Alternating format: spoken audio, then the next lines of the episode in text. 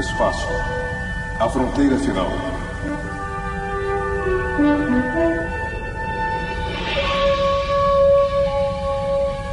Estas são as viagens da nave estelar Enterprise em sua missão de cinco anos para a exploração de novos mundos, para pesquisar novas vidas, novas civilizações, audaciosamente indo onde nenhum homem jamais esteve.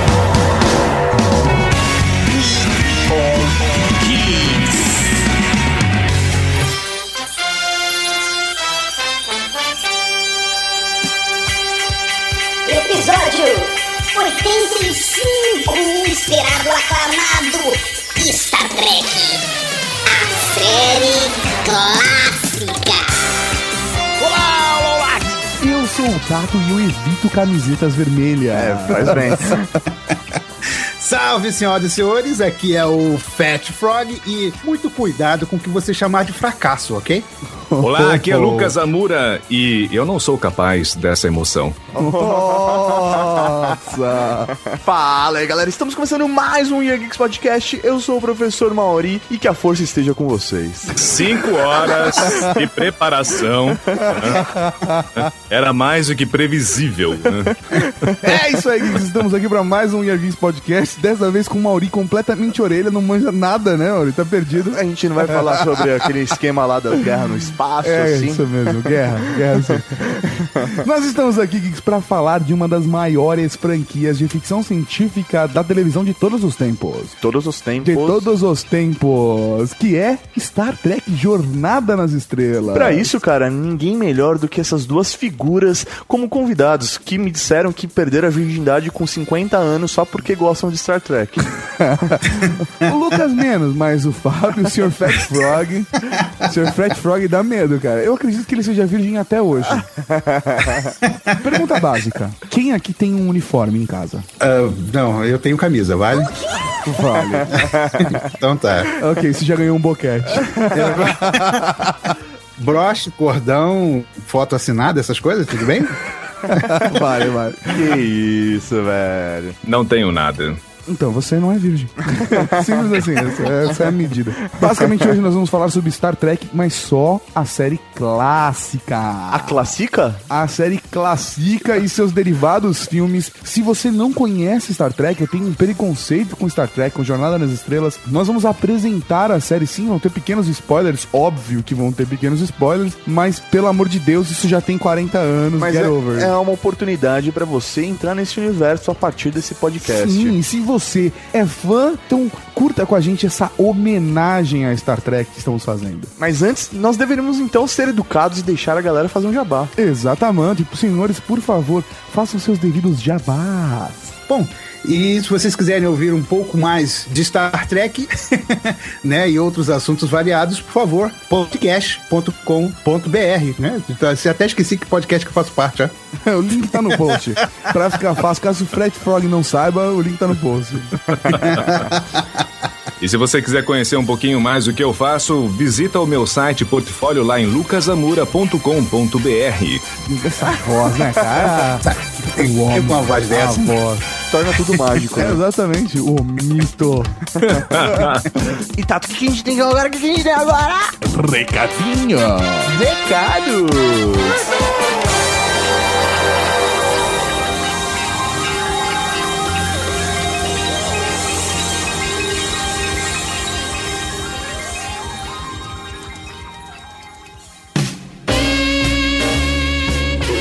Recadinhos do coração. Coração não, caralho. Tá bom, recadinhos. Recadinhos, mal. Estamos aqui para mais uma sessão de recadinhos do Are Geeks Podcast. E aí, você falou tudo e não deixou nada pra mim. É verdade, né? Você normalmente fala, estamos aqui para mais uma sessão. É verdade, agora eu roubei tudo. Ah, é assim que funciona uma sociedade, gente. Então vamos é mutar desse seu jeito. microfone. Não tô zoando. Você quer falar? Só fala? É. É isso aí, Tato. Estamos aqui para mais uma sessão de recadinhos do coração. É, coração não, caralho. Professor Mauri, vamos começar. Começar pelo começo. Vamos falar, velho, estamos aqui há dois meses falando de busca pé na hora, senhor Tato. Tá Mas agora chegou o momento em que vamos falar do grande vencedor do concurso cultural Weird Geeks e Busca na hora te dão um iPhone 5. Então temos realmente um vencedor de um iPhone 5, cara? Sim, mas primeiro vamos falar do vencedor do iPod Shuffle, Shuffle, como diria o Léo Lopes. Não menos importante, Não menos importante, com hum, 200 curtidas, ele cara. conseguiu 200 curtidas na sua publicação, cara. Você viu que bonito? Parabéns, Eduardo Aragão, você ganhou um iPod Shuffle, rapaz. Ah! Coisa linda de Deus. E agora nós temos o vencedor do iPhone 5, posso falar, Maurinho? Não. Então- Vamos deixar pro final, vamos fazer todos os recados depois. não, não, não, não, não, fala aí, fala aí, senão o cara vai morrer do O coração. grande vencedor do iPhone 5, Cinco, por cinco, onde, cinco. até onde eu sei, é o primeiro iPhone 5 dado de num concurso cultural no Brasil, né? Sim, não? eu não sei de nada. Eu também não Além tô disso.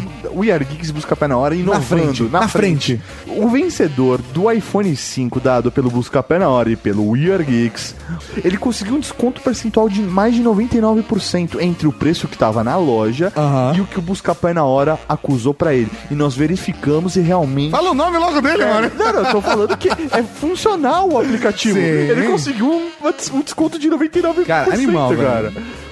O nome do vencedor é... O nome do vencedor é Eu Quero, por favor, tambores. Tá bom, tambores. O vencedor do iPhone 5 dado pelo Busca Pé na Hora e do Yarix é Gustavo Carvalho. Mas vale citar que nós estamos anunciando vencedores aqui hoje no We Are Geeks, no lançamento do We Are Geeks Podcast 85 de Star Trek, isso no dia 29 de novembro de 2012. E os vencedores têm aí 24 horas para entrar em contato requerindo o seu prêmio. Se não entrar em contato com os dados necessários, que nós vamos passar em contato, obviamente, Sim. ele perde o prêmio e vai pro próximo da lista. O próximo com o maior número de curtirs e o próximo com a maior porcentagem de desconto. Que já não vamos falar pra Não, não, gerar é, vamos falar, mas sabemos quem é, estamos aqui pra, na lista. Pra não colocar zica, né, mano? Porque Sim. tem uma galera que é mó zóio gordo. né? Você que tá ouvindo, é você. então é isso aí, professor Mauri. Esse é o resultado do Busca Pé na Hora. We Are Geeks te dá um iPhone 5. Queria agradecer o pessoal do Busca Pé na Hora que apoiou aqui o Year Geeks, que proporcionou que nós dessemos um iPhone 5 e um iPod Shuffle para os nossos ouvintes da Cavalaria Geek. Vamos aproveitar então e mandar um beijo pra toda a equipe do Busca Pé na Hora. Não, porque só tem macho, né? Então vamos mandar um abraço pra equipe do Busca Pé na Hora e um beijo pro pessoal do Busca Pé, que são nossos brode. Isso aí, então, se você não conhece ainda o Busca Pé na Hora, baixe o aplicativo Busca Pé na Hora instale no seu navegador, porque é fora da garagem. Também temos, professor Mauri, um recado muito importante que só sabe quem acompanha o update toda quinta-feira ou sexta-feira no nosso feed do podcast. Ou no canal do YouTube. Exatamente, que nós lançamos em beta, porque nós temos, professor Mauri, Ah. conteúdo Temos conteúdo. No blog. Sim, temos o conteúdo tanto em texto quanto em Podcast, áudio etc. e vídeo também. Exatamente. Temos conteúdo. Nós temos conteúdo, nós temos a nossa loja, que é a Cavalaria Geek, Então nós também temos produto. e agora nós começamos o primeiro serviço do Year Geeks. Então, Inc. então temos um novo empreendimento para o Year Geeks Inc. Nós temos um serviço agora, Tato? Exatamente, professor Mauri. Quem já escutou o update já sabe, nós temos um serviço que está em beta, lançamos ele semana passada, ele ainda está em beta, está em teste e é o melhor agregador de descontos para qualquer geek do universo. Como é que funciona isso? O, eu vou falar o nome logo, a pessoa já sabe, é o descontogeek.com.br, é um agregador de preços onde nós adicionamos lá na nossa ferramenta vários sites de compra e ele vai avaliar quais são os produtos com o melhor desconto possível para você. Então nós não somos uma loja nesse caso. Nós somos um agregador de descontos, Mauri. Então nós pegamos todas as lojas das interwebs, pegamos os gadgets que tem nessa loja, comparamos, vemos quais são os melhores preços e colocamos tudo lá resumido para vocês no descontogeek.com.br para você saber quais são os melhores preços e descontos em gadgets. Estão aumentando as categorias, a gente já começou com informática, tablets, telefonia, DVD, Blu-ray, games e livros e HQs,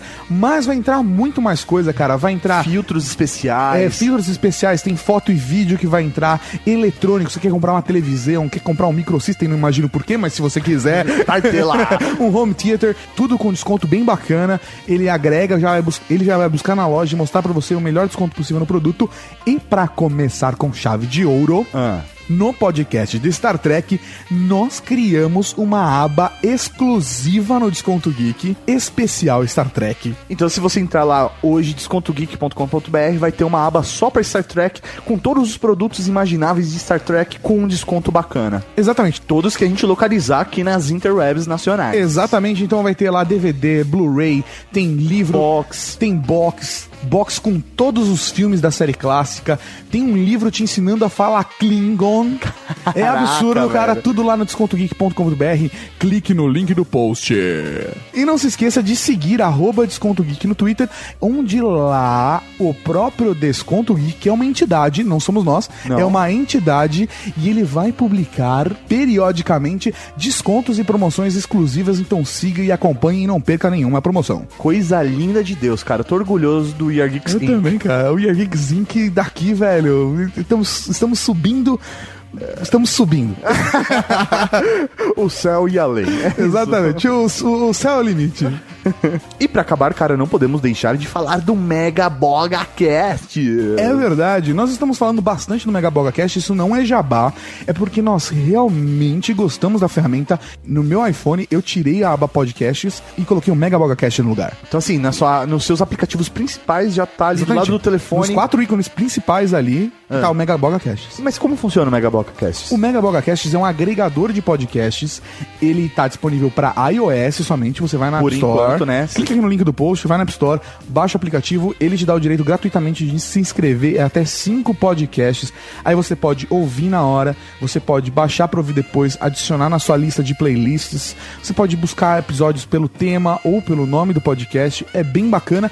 E o mais legal, cara, você consegue durante o podcast adicionar imagens e notas referentes ao que está sendo dito. Então os ouvintes vão, eles ouvem e já adicionam imagens pra melhorar a experiência daquele episódio pra toda a comunidade da Cavalaria Geek. O Roger Takada, por exemplo, é um dos que já, já está usando o Megaboga Casts e no último episódio do podcast já encheu de imagens referente às coisas do Japão que a gente foi falando.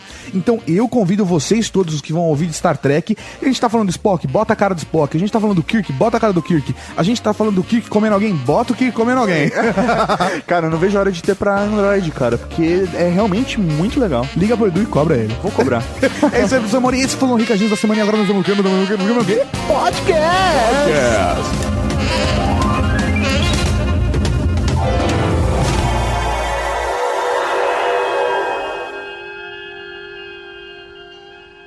Diário de bordo, data estelar 1513.1. Estamos orbitando o planeta M113. A bordo da Enterprise, o Sr. Spock está temporariamente em comando. No planeta, ruínas de uma antiga civilização há muito desaparecida. O cirurgião da nave, o Dr. McCoy e eu nos transportamos para a superfície do planeta. Nossa missão? Um exame médico de rotina no arqueólogo Robert Crater e em sua esposa Nancy. Rotina se não fosse o fato de Nancy Crater ser a mulher importante do passado de McCoy.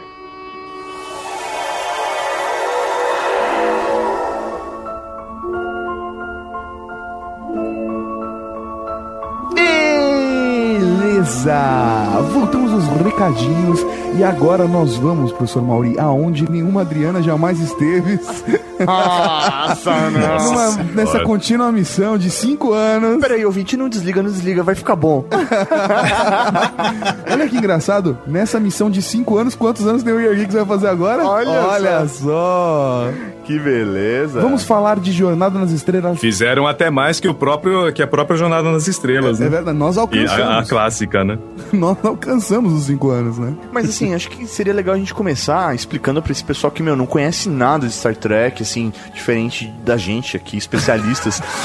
o que, que é esse universo? o que, que é esse universo de Star Trek, né? O, como tudo isso começou, acho que é legal situar a galera antes até de começar a falar dos personagens. Bem, basicamente, cara, Star Trek Jornada nas Estrelas é uma série da década de 60, de 66. É uma série de ficção científica, mas ela tem uma pegada diferente. Ela tem uma pegada um pouco mais cabeça. Ela apresenta uns conceitos que para ficção científica tradicional, pelo menos na época, eram extremamente inovadores. Exatamente.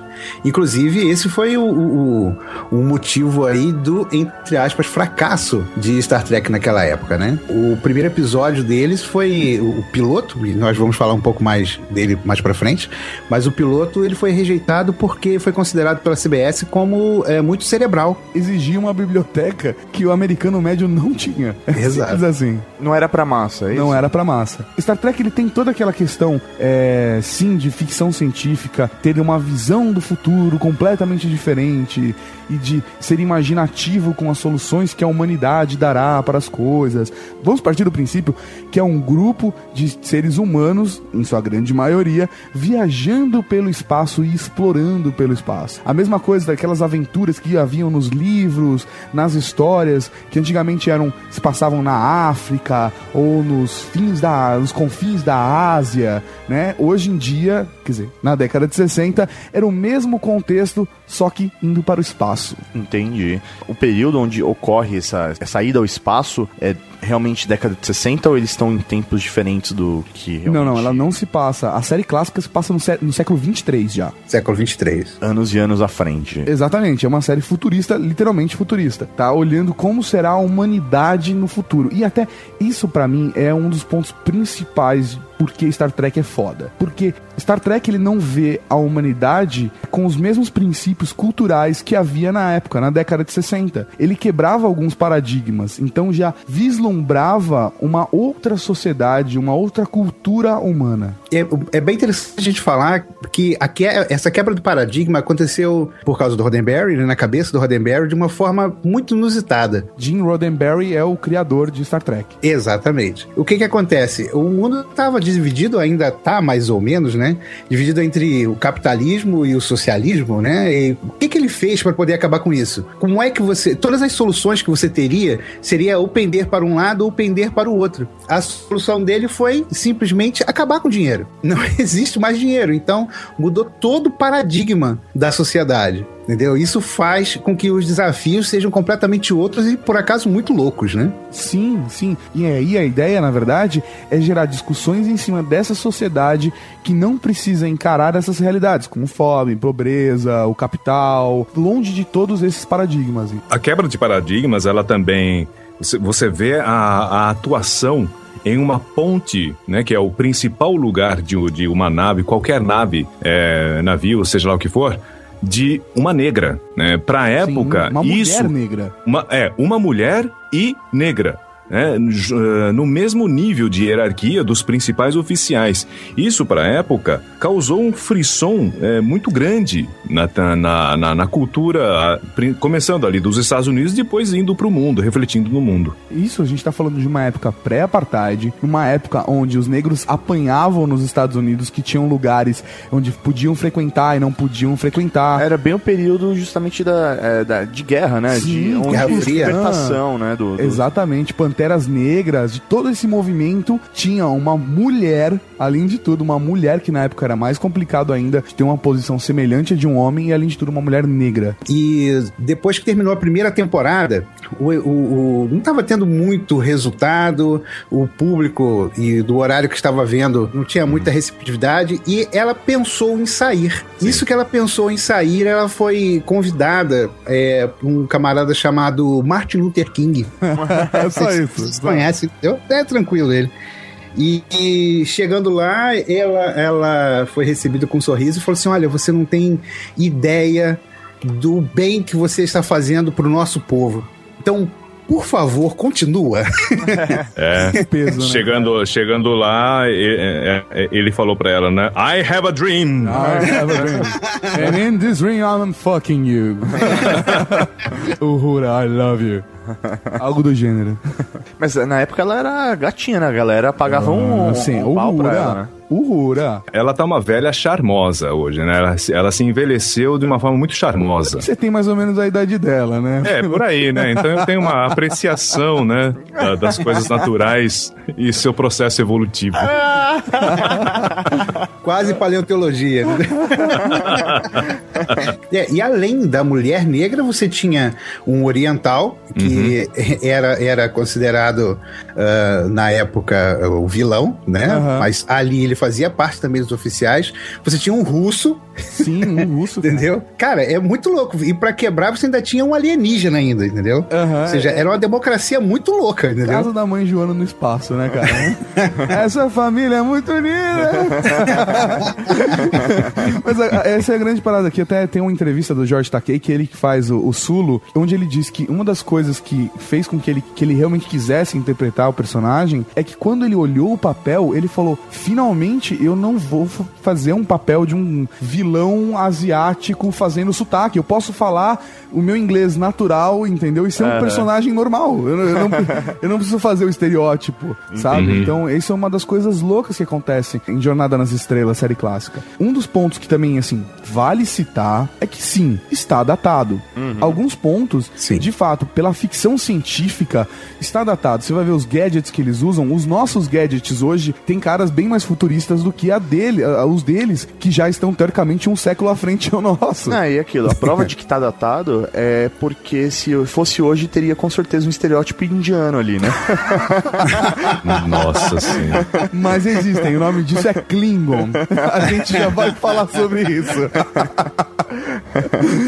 Mas es- esse ponto de ficou datado, ele não é negativo pra série. Ele simplesmente ficou datado. Mas é lógico, desconsiderando esse ponto da ficção científica da década de 60, que tem essas características bem fortes de space opera, né? Aquelas coisas mais fortes, gigantescas, até mesmo questão de interpretação, de efeitos especiais. É uma série de televisão e a gente sabe Lógico, a que série de. TV sempre tem um efeito especial pior do que o cinema, ok? E além de tudo, de ficção científica, cheio de, de efeitos especiais, na década de 60. E Não, com é um orçamento bem baixinho, né? Sim, exatamente, com orçamento bem baixo e antes de Star Wars, que de certa forma revolucionou o- a parte As de efe- técnicas. as técnicas de efeitos especiais, né? Bacana. Queria saber de vocês, quando vocês começaram a assistir Star Trek, que momento isso aconteceu pra Que vocês? boa pergunta, Mauri. Não tava na pauta, mas é uma boa pergunta. Bom, eu nasci já com Star Trek dentro de casa, né? Eu sou o filho mais novo de três, né? E temporão. Então, quando eu nasci, já tinha já trackers pela casa minha vida sempre foi Star Trek. sempre foi banhado por Star Trek, sempre foi influenciado aí por Spock, etc. Sim. É, desculpa a pergunta, é indelicado a gente fazer isso, né? Mas quantos anos você tem? Bom, eu, eu sou de 70, cara. Ah, você é um ano mais novo que eu. Entendi. Caraca, velho, vocês estão zoando, né? O cara é foda, né, velho? É, Respeito os mais velhos aí, tá legal? É, eu sou de 69, né? Caraca, velho. Não, é O, o. Lucas, o, o Lucas, ele foi, na verdade, assistir De Volta ao Futuro no cinema porque ele tava comendo uma mina. Já. É, é. Ele riu com, O- a, com, tipo, meio sumindo. sabe? Se eu falar que eu fui assistir Star Trek nessa posição, não. ah, Fica quieto, vai.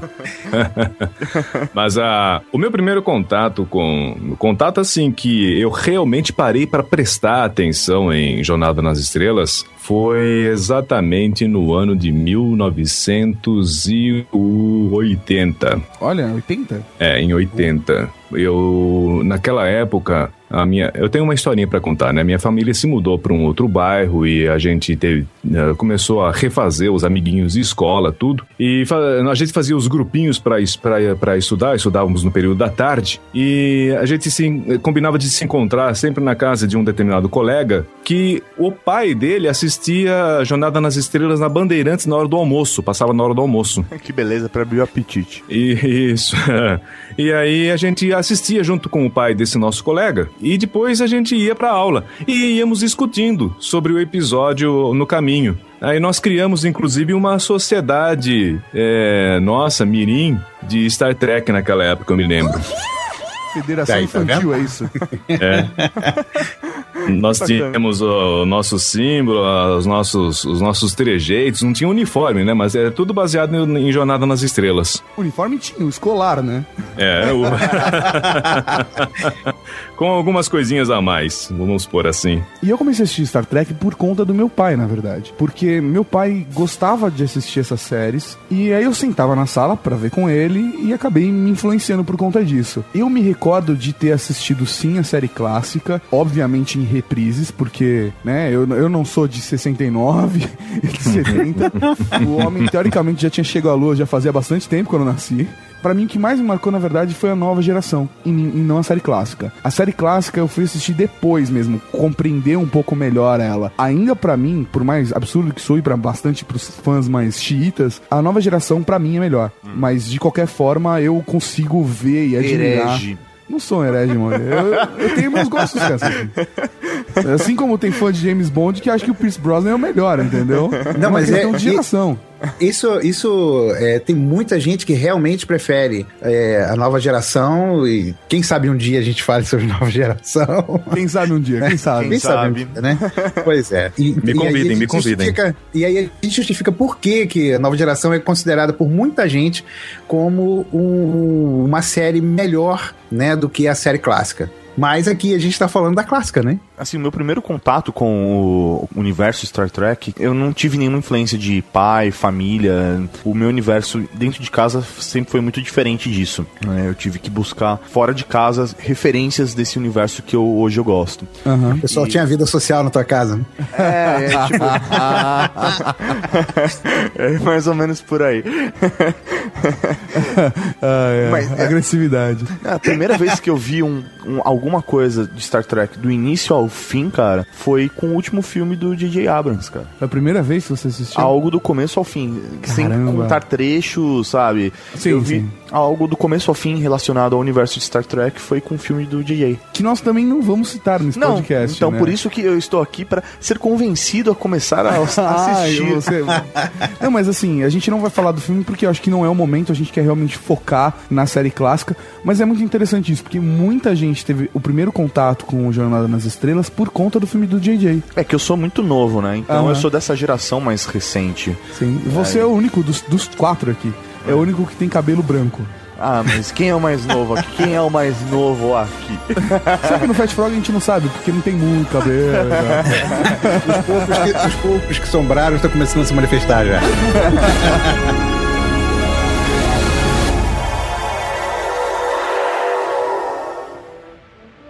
Diário de bordo, data estelar 2947.3. Nós atravessamos uma severa tempestade iônica. Um tripulante morreu. Os danos na nave são consideráveis. Eu ordenei uma parada não programada na base estelar 11 para reparos. Um relatório completo dos danos foi feito ao oficial comandante da base estelar 11, Commodore Stone. Seção de manutenção 18. Sua seção está trabalhando na Intrepid. Reprograme. A Enterprise tem prioridade 1. Olha isso pela terceira vez. Alguma coisa errada? Não. Mas a morte de um tripulante. Regulamentos, capitão.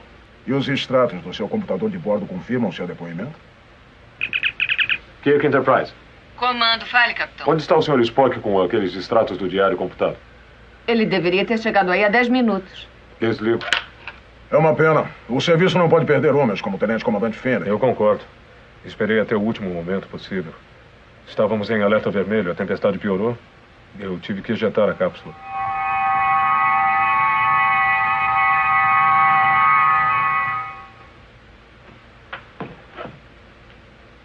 Por que demorou, Sr. Spock? Capitão, Eu acredito que... eu fico com isso. Capitão Kirk, disse que ejetou a cápsula depois do alerta vermelho. Já tenho o meu depoimento. Então, capitão, eu só posso presumir que você cometeu perjúrio. Esse extrato do diário computado diz que você ejetou a cápsula antes do alerta vermelho. Considere-se confinado a esta base. O inquérito policial vai determinar se uma corte marcial será necessária.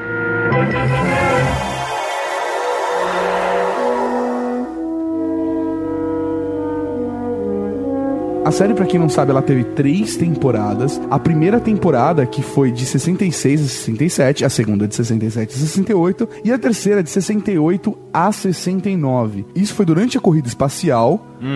Certo? Mas não teve, não alcançou os objetivos da série, não fez um puta sucesso.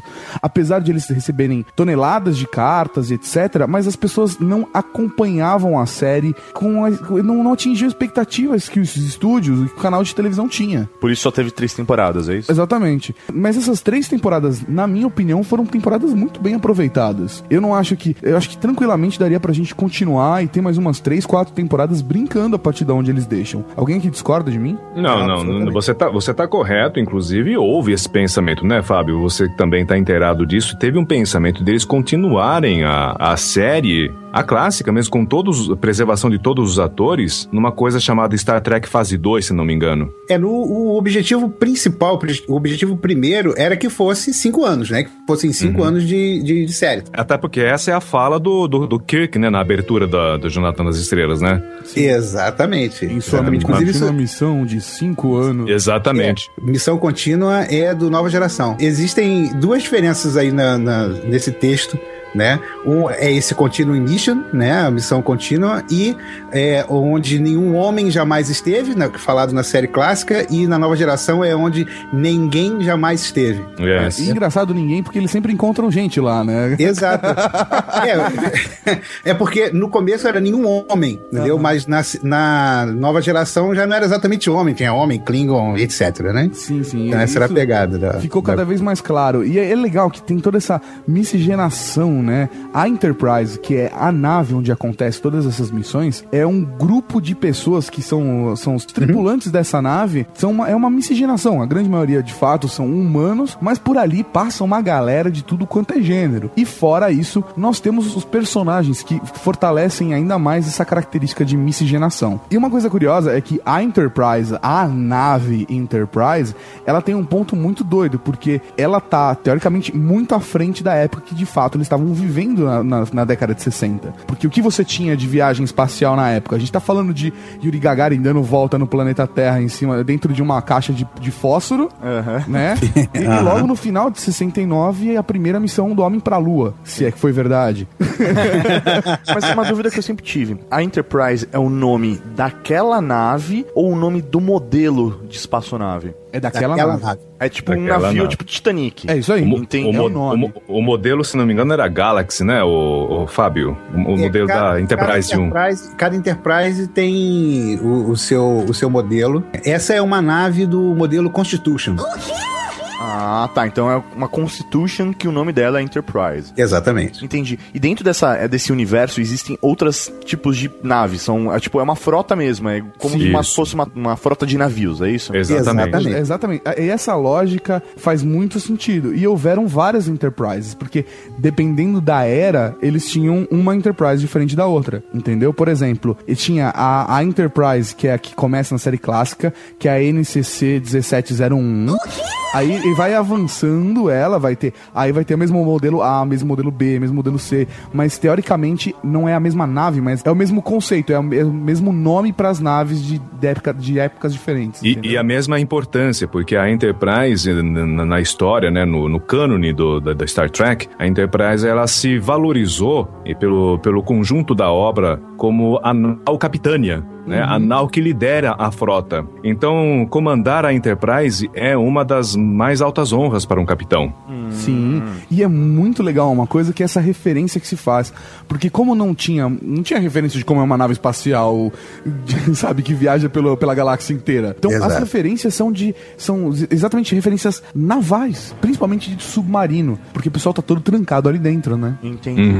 Então, assim, a Enterprise em si, ela é, ela, é um, ela é um personagem tão forte quanto os personagens Com dentro do certeza, contexto. com certeza. Existe um negócio interessante com relação à ponte da Enterprise. O- os engenheiros navais gostaram tanto daquela ideia, daquele tipo de ponte em que o capitão fica no centro e ah, o tático fica à esquerda e a, a coisa é mais ou menos um círculo. Eles gostaram tanto que eles chamaram os designers né, para poder ajudar em novos modelos em navios e submarinos e tal, que era tudo quadradão e tal. A pessoa falou, porra, que ideia bacana esse negócio, hein? Boa a, ideia, gente cara. quer, a gente quer usar isso. Chamaram os caras que fizeram a Enterprise pra fazer submarino. né? É genial, né, cara? É genial. Vamos nos transportar para os maravilhosos anos 60, ou nos teletransportar nesse caso. né? E, e quando você entra na ponte da Enterprise, os sons que você ouve. O que é ponte? É que vocês falaram vezes ponte. O que é a ponte? É. A ponte é o centro de comando da nave. Ah, tá. É onde fica o capitão, o segundo em comando, normalmente O os Spock. líderes, que é o segundo em comando. Porque Spock é tipo cargo já. né? Exatamente. Nesse caso, pra quem não manja, pra quem não manja é. Toda nave tem um Spock agora.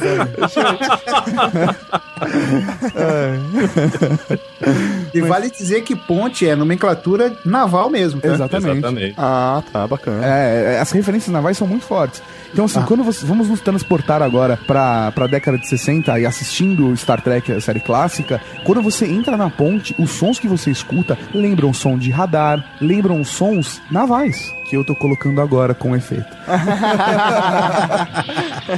Então, vocês estavam falando aí da equipe, né? Do, do primeiro imediato tal, do, do, do dono do, da- do navio. Dono do navio. E do Spock. O Kirk, na verdade, ele é o dono. No mundo que não é mais capitalista, onde não existe dinheiro, ele é o dono da Ele é o dono. Enterprise. Ele é o dono. Boa, Mauro. Se com, velho, se com um carro o cara já consegue catar muita mulher, imagina se você tem uma Enterprise, né? Cara, que você não assistiu a série clássica. Ver, Exatamente. é. Ele, Ele ia ver o Kirk. Cara, ele passa o rodo, velho. Cara, ele pega de tudo. Mulher verde. Ele... Você imaginar, ele come, velho. Não tem muito segredo pro cara, não, velho. Então, quem são esses personagens aí? Vamos, vamos falar pela ordem de, de comando mesmo? Vamos lá.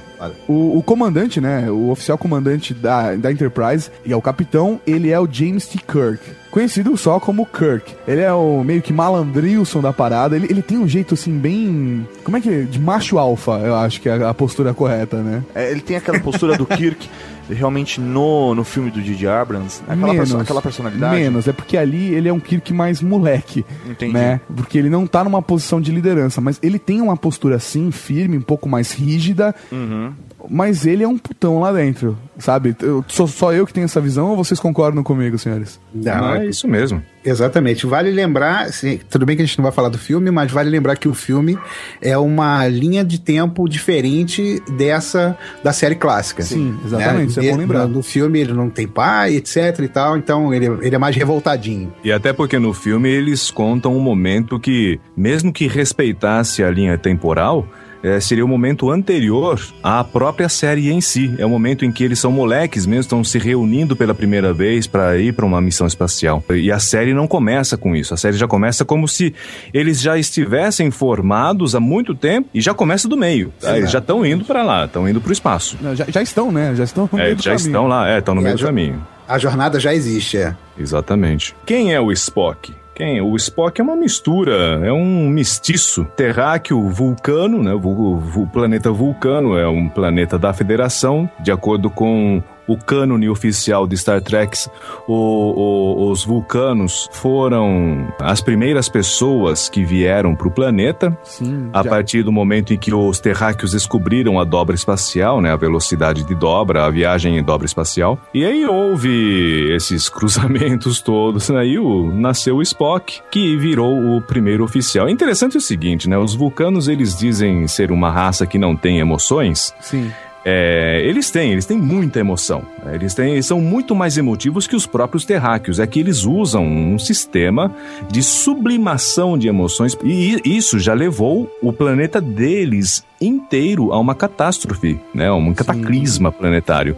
Então eles usam esse sistema de sublimação de emoções para não é, entrarem em, em grandes problemas. O piloto do de Jornada nas Estrelas apresentava um Spock emotivo. É um piloto que poucas pessoas conhecem, né? que é, inclusive o Kirk não aparecia nesse piloto, que é, acho que o Fábio falou lá, lá, lá atrás, né, que foi é, uma, um episódio muito cerebral Aham. e, do, e daquele episódio o único que sobrou foi o Spock. Spock. É possivelmente o por causa desse conceito de ser um alienígena. Era interessante, bonitinho ter um alienígena ali, orelhas pontudas, né, na, E ele na não, é uma, nave. ele não é uma figura, assim, bizarra, né? Ele é bem humano, ele tem uma cara bem humana e há poucas características. Ele tem uma Ah, é, sobrancelha essa- mais erguida, um- um- uma orelha pontuda, assim. São pequenos efeitinhos de maquiagem pra transformar ele numa Sim. outra espécie. O gozado é que eu me identifico muito com o Spock porque ele é mestiço de, de pai vulcano, totalmente é, é lógico, aquela coisa fria, tudo, e uma mãe terráquea, né, cheia de emoções, sorrisos e vida, isso, aquilo tal. É, eu mesmo sou mestiço, né, eu sou filho, é, filho de um pai japonês, né, totalmente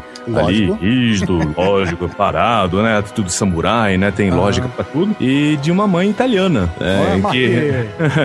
Exatamente, né? Que é fala com as mãos, né? Que é explosivo no sentido emocional, tudo. E desde criança eu me identificava muito com o, o Spock por causa disso. Que bacana. Então, assim, pra quem nunca viu, né, não tem a referência do que que é o Spock, primeiro, para de ouvir agora. Você, você. não, não, é, é- é o amigo de orelha pontuda que faz o sinal com a mão, né? Todo- Isso, isso aí. Boa, Mori. Pontos pra você.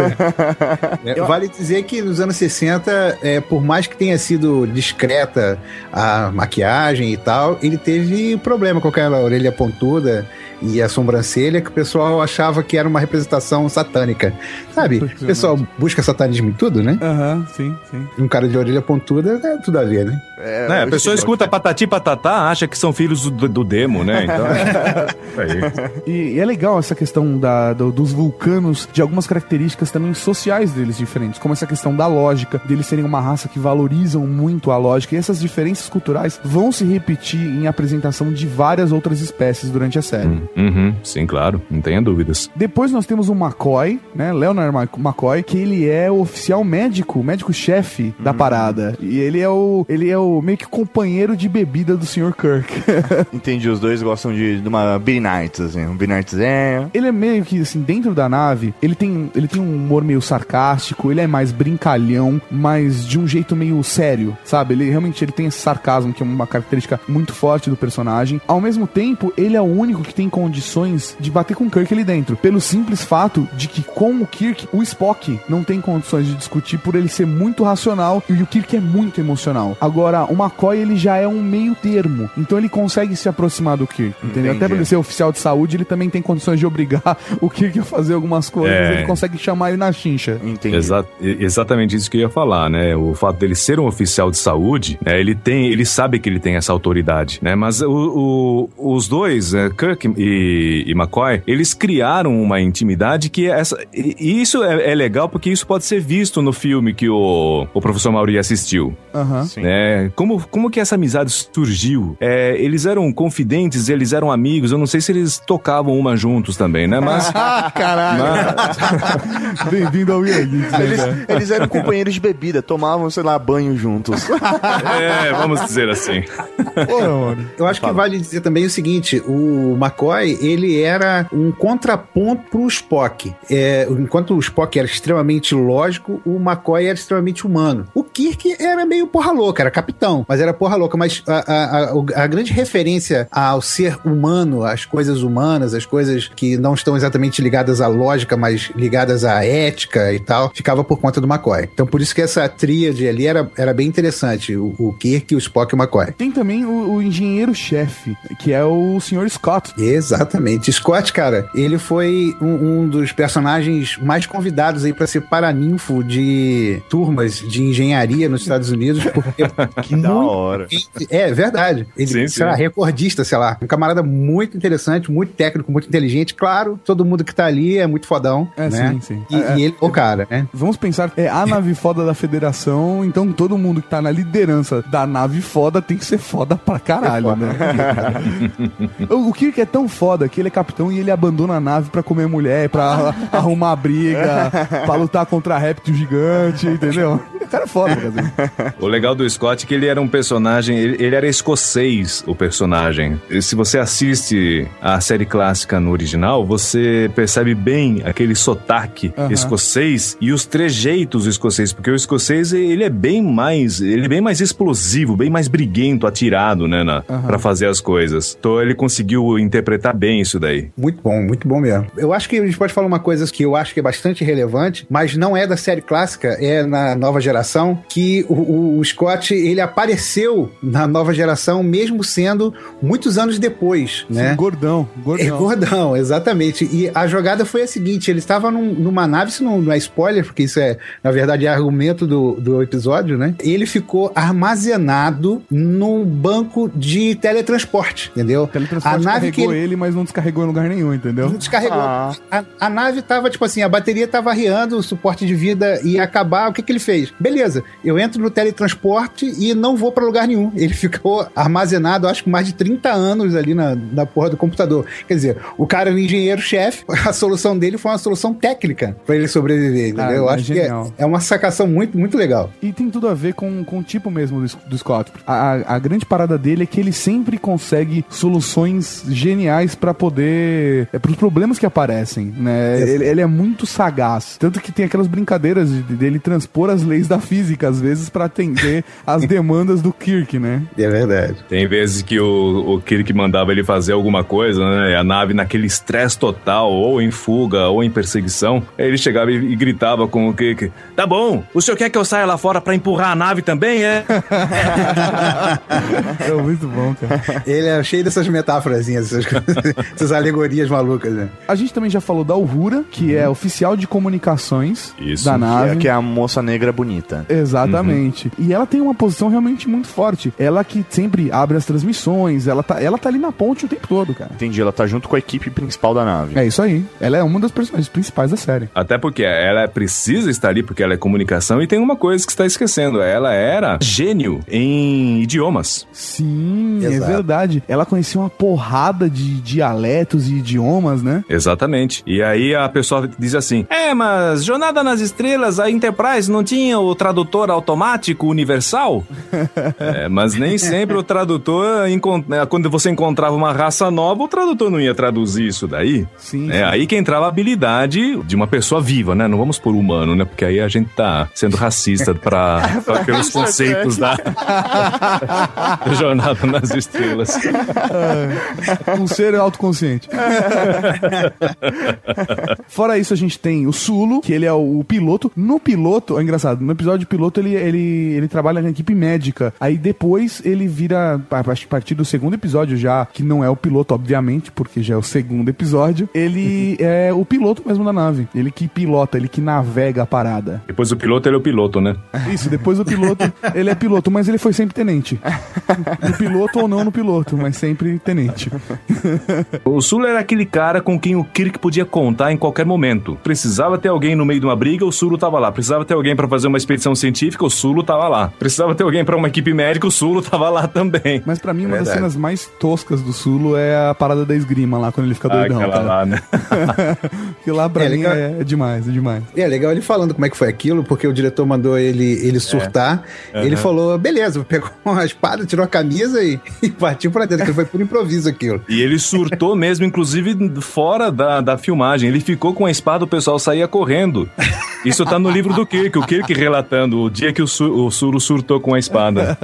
Ninguém ficava na frente dele. A gente já falou também do, do Chekhov, que era o russo da parada, e ele era oficial tático, oficial de segurança, navegador e oficial tático da Enterprise. É, é interessante a gente toda hora dar uma contextualizada nisso. Gente, isso era 1960 e, e pouco, entendeu? Final dos anos 60, entendeu? Guerra Fria. Você pegar um americano e botar junto com um russo, Aham. ele sendo oficial tático, cara, isso era uma afronta, entendeu? Sim, sim. Mas mesmo assim, é, o convívio ali era tão natural que isso não, não me incomoda assistindo a série. Isso, Imagino que na época pode sim ter causado problemas, mas pra mim é natural, completamente natural. É, eu lembro que quando eu assistia ai- ainda lá na, na- Tô falando da década de 80, a Guerra Fria ainda existia na década de 80. Ela Aham. vai acabar depois com a queda do Muro de Berlim. Quando foi isso? Em 88, se eu não me engano? Não me lembro quando foi a queda do Ah, muro. mas você estava lá. É, eu não, mas o Pedro Bial estava. Ah, o Pedro Bial estava. Mas eu me lembro que naquela década, na, na- na década de 80 ainda, a gente discutia que aquilo que o, o, Che- o Chekhov na ponte era, seria impossível para nossa geração. Olha só, a gente falava que aquilo seria impossível para a nossa geração. Mal sabíamos que o muro cairia dali a alguns anos. Só uma coisa curiosa pra você que assistiu o filme, filme, o Chekhov, ele é o russo que, que não consegue se comunicar com a nave. Que ele vai colocar o, o código de segurança e ele fala o Victor, Victor, e aí, na verdade, era, era Victor, né? Victor, Victor, Ele é. não conseguia pronunciar por conta do sotaque russo dele. Bacana.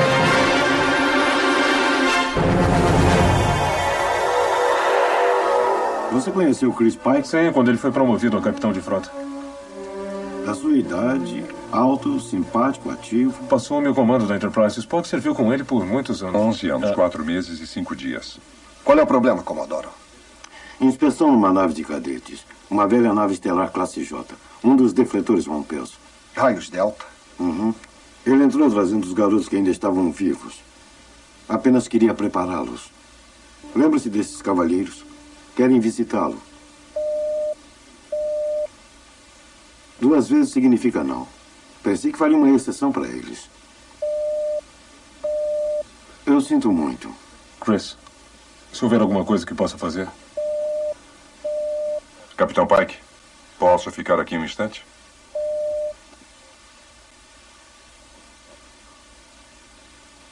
Você sabe por que vim, capitão.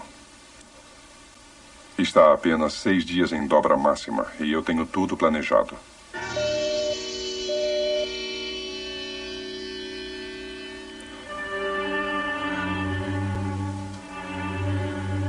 Eu nunca desobedeci uma ordem sua, capitão. Mas desta vez eu preciso. Eu sei. Eu sei que isso é traição e é motim. Mas eu preciso fazê-lo. Não tenho escolha.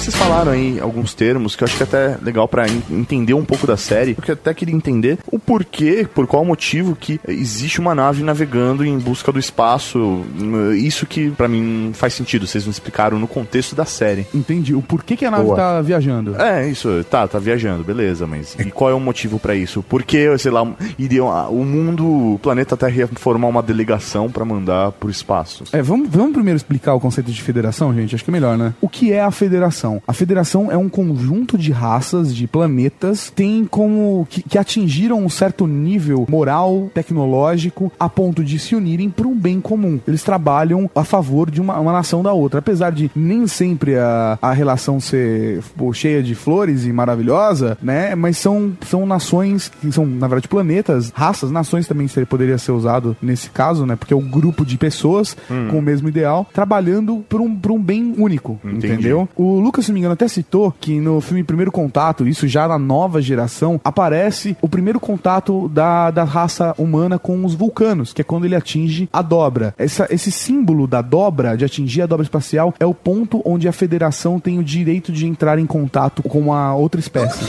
A dobra realmente é a questão de viagem da viagem, é isso? É, é, isso, é. É uma tecnologia de viagem espacial. Tá. Enquanto a raça não consegue, não tem a tecnologia de dobra, a federação não pode interferir nessa espécie. Apesar disso acontecer em todas as séries e todas as temporadas. É, na clássica, então, é absurda, né? É cara? absurdo. Na- é na impressionante. clássica, Você, come- você começa a comparar a política da, da nova geração com a série clássica, você fala, nossa, como é que eles sobreviviam a uma porra dessa? É. né? Mas é uma pena que a gente não possa falar aqui de, outro, de outras séries. Talvez, ah, não sei se vocês pretendem abordar isso em algum ponto. A última, a última série do universo Jornada nas Estrelas foi a Star Trek Enterprise. E bem nos últimos capítulos dessa série, eles abordam a formação da, da Federação Unida de Planetas, né? A Federação. Como que ela Essa- foi formada e os seus objetivos. São os dois últimos episódios, é. são a são Enterprise- episódios fantásticos, são maravilhosos. Só pra vocês saberem, assim, vamos, vamos só citar as séries, acho que é importante até pra se localizar. Tem a, a série clássica que se passa no século 23, aí tem a Certo. nova geração que se passa no século 24, a Certo. Deep Space Nine, que também é século 24, e a Voyager, que é no final do século 24. Agora, a Enterprise, essa última série de Star Trek, na verdade, ela se passa antes de tudo, ela se passa no século 22. Isso, foi uma tentativa de fazer uma, uma frequência, né? É um uma tenta- prequel. Uhum. Entendi, então assim, basicamente só pra é, entender, um, um- uma nação ela pode entrar aí pra federação a partir do momento que ela desenvolve a tecnologia da dobra. Isso aí. E aí a federação chega e interfere nessa nação, falando: Ó, agora que você chegou nessa tecnologia, o universo funciona Universo. dessa maneira. É, na verdade, Tipo assim, é, aí é muito mais de, pô, vamos te ajudar a se Sim, desenvolver, sim, vamos trabalhar em conjunto. Olha que legal, a gente, a gente se ama e se ajuda. Entendi. E aí chega, e aí chegam os inimigos da federação e falam, né, neguinho, não vai pra lá não, vem pra cá. E aí começa de novo a briga de lados, só que agora em escala de universo. Exatamente. Vale entender que a ideia principal é a seguinte: se um planeta não tem tecnologia suficiente para poder ir muito distante do seu planeta, eles deixam quieto, entendeu? Aham. Tipo assim, não, deixa os caras acharem que não existe alienígena e tal. Seria mais ou menos como nós estamos hoje aqui no planeta Terra. Então a gente Aham. vai ali para Marte, volta uma dificuldade, vários meses e tal. Então eles ficam mais ou menos monitorando as, os planetas e a sua, o seu desenvolvimento. Quando o camarada chega na, na parte que tem capacidade de dobra, dobra espacial, que você consegue viajar muitas vezes acima da velocidade da luz e que você inevitavelmente vai poder é, se deparar com outras raças, aí vem alguém e fala: olha só, você não está sozinho, você desculpa é um, aí. é um diplomata da federação. É, isso- é o que vai acontecer Exatamente. agora, dia 21 de dezembro. na minha opinião. Na minha opinião, o que vai acontecer agora, dia 21 de dezembro. E, Só que sem e dobra essa, espacial. e essa coisa é exatamente resumida naquela frase inicial do Kirk, quando começa a, a- a abertura, né? Essa é a nave da Federação Enterprise em sua missão de cinco anos para descobrir, descobrir novos mundos e novas civilizações, audaciosamente indo onde nenhum homem jamais esteve. Então a Enterprise está sempre numa missão de exploração. Ela é- Exatamente. ela- eles são militares, assim, de certa forma, ele tem uma estrutura militar, Sim. mas eles não são uma nave de guerra, Entendi. mas sim de exploração. Mas aí, no caso, a Enterprise ou a- o planeta Terra em si, ele tem uma postura de colonização como existia, sei lá, Europa, América, existe essa postura de colonização de outros, de outros planetas, coisas do tipo, de interferência do planeta Terra em relação a outros? Teoricamente, muito pelo contrário, porque na verdade, como os outros planetas não, os que não atingiram dobra, não podem ter nenhum contato. Tem uma, uma regra que proíbe a- a- as naves, na verdade, de se intrometer nas paradas. Vez ou outra acaba acontecendo, na série clássica acontece com mais frequência, até porque teoricamente ainda não tinha, né? Essa. Qual que é o nome da. É primeira. tratado de Diretriz, primeira diretriz? Primeira diretriz. Primeira diretriz. Teoricamente ainda não existia na série clássica ainda, não era, não tinha nome, né? Primeira diretriz, né? Isso foi surgir na nova geração, né? Era mais badalado, né? É, exatamente, assim, era. mas de qualquer forma, teoricamente você não se envolve, não é esse processo de colonização de chegar lá e agora vocês seguem a minha regra, entendeu? Até porque os vulcanos esperaram, na verdade foi uma pura sorte, né? Os vulcanos estavam por perto quando a gente atingiu a dobra pela primeira vez e aí houve o primeiro contato. É, Exatamente. ainda sobre a colonização, em alguns capítulos da série clássica, aparecem humanos colonizando planetas, mas planetas inabitados. Ina- inabitados, porém, com suporte à vida tal qual nós a conhecemos. Classe M. Ah, Exatamente. Isso, eu não sou o único virgem aqui. Ah lá, olha aí. A filha da puta, você viu a introdução? ele tava esperando só um momento. O que, é classe M são, é o tipo de planeta que tem o, o nosso tipo de planeta. O, a planeta Terra, por exemplo, é um planeta classe M. Ele Entendi. tá na distância correta da estrela mais próxima, e que gera condições de água e ar Atmosfera. atmosférica para que possa existir a vida como nós conhecemos hoje. E por que a classe M? Por que, que se denomina classe M? Eu não sou tão virgem.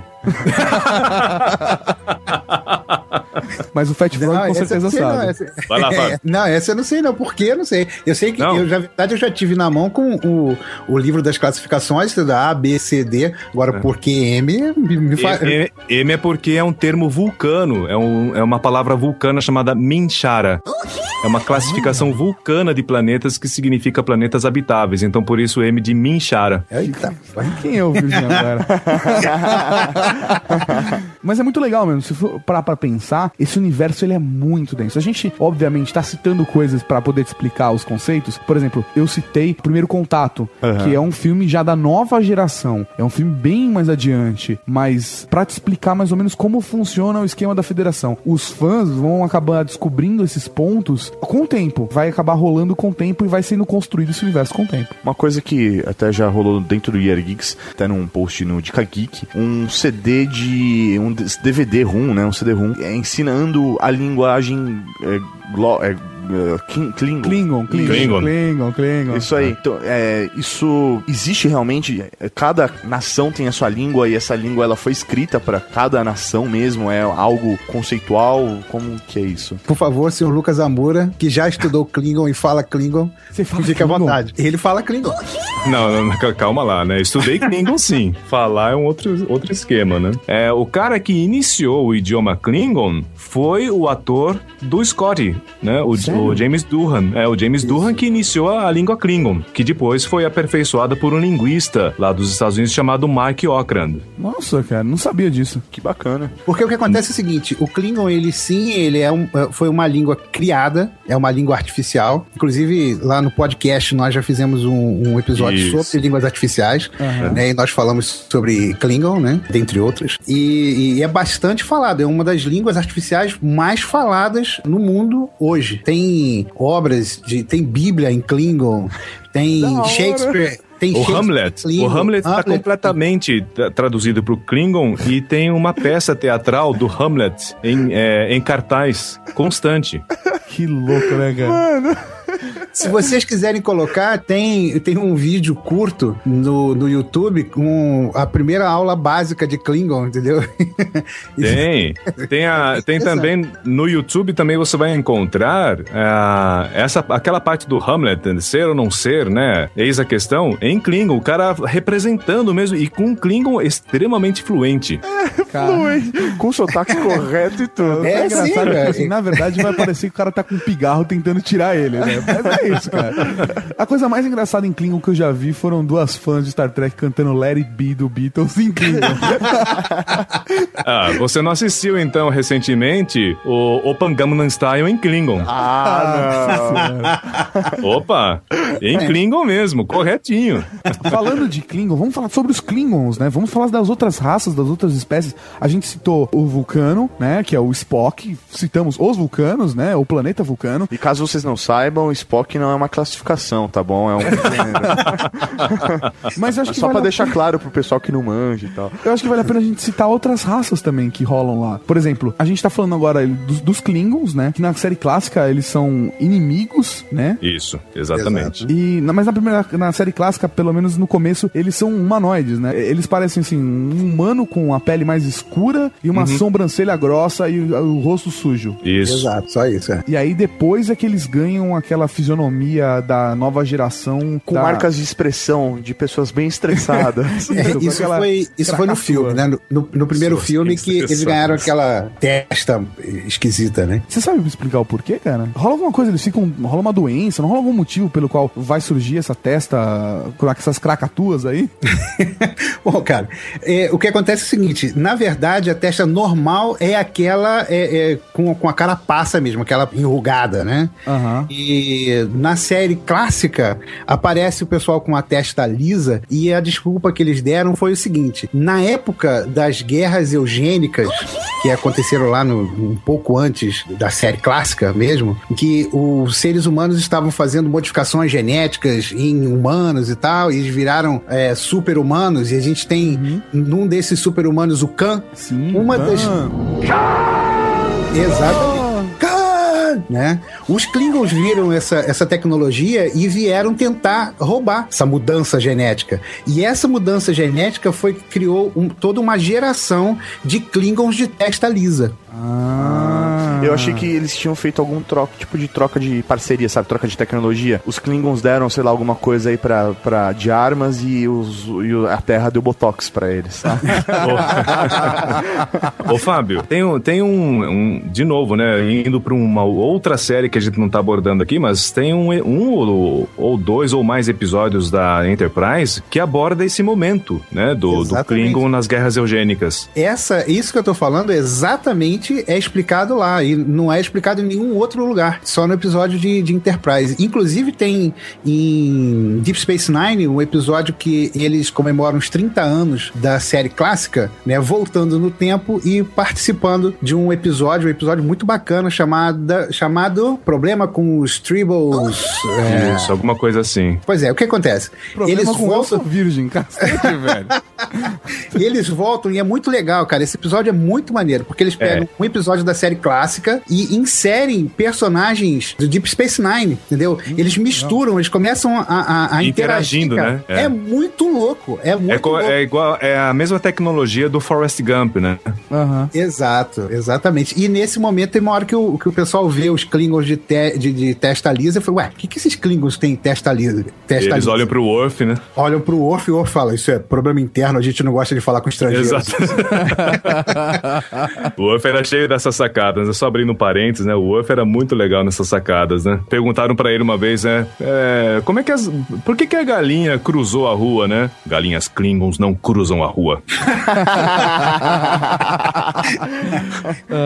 Aí, no caso, então, tem os vulcanos, os Klingons, quais são as outras raças? Na, na série clássica aparecem também os Romulanos, né? Sim. Isso, Que eles parece. são, de certa forma, eles têm um parentesco com os vulcanos. Isso. E, assim, ele, é- só que eles, eles vão aparecer mais lá pro final, sabe? A, a série clássica, o maior problema são os Klingons mesmo. Tem mais alguma raça, assim, em específica, forte, pra, pra série que aparece? Os Andorianos, né? É, forte, forte não, mas tem, tem os Andorianos, que são os, os azuis com, os com anteninhas, né? Aham. É, que, teoricamente, na verdade, eles, eles são fundadores da federação, né? Junto com os humanos, com vulcanos. E eles- que fazem Exato. visitas peri- periódicas na Terra, né? Porque é a referência de extraterrestre que a gente tem. Dos daltônicos, porque eles são azuis, Mauri, não verdes. É que no escuro, né? Todos os gatos são pardos. É, não, não, é que ele- nas naves deles tem luz amarela, velho. Então. Ah,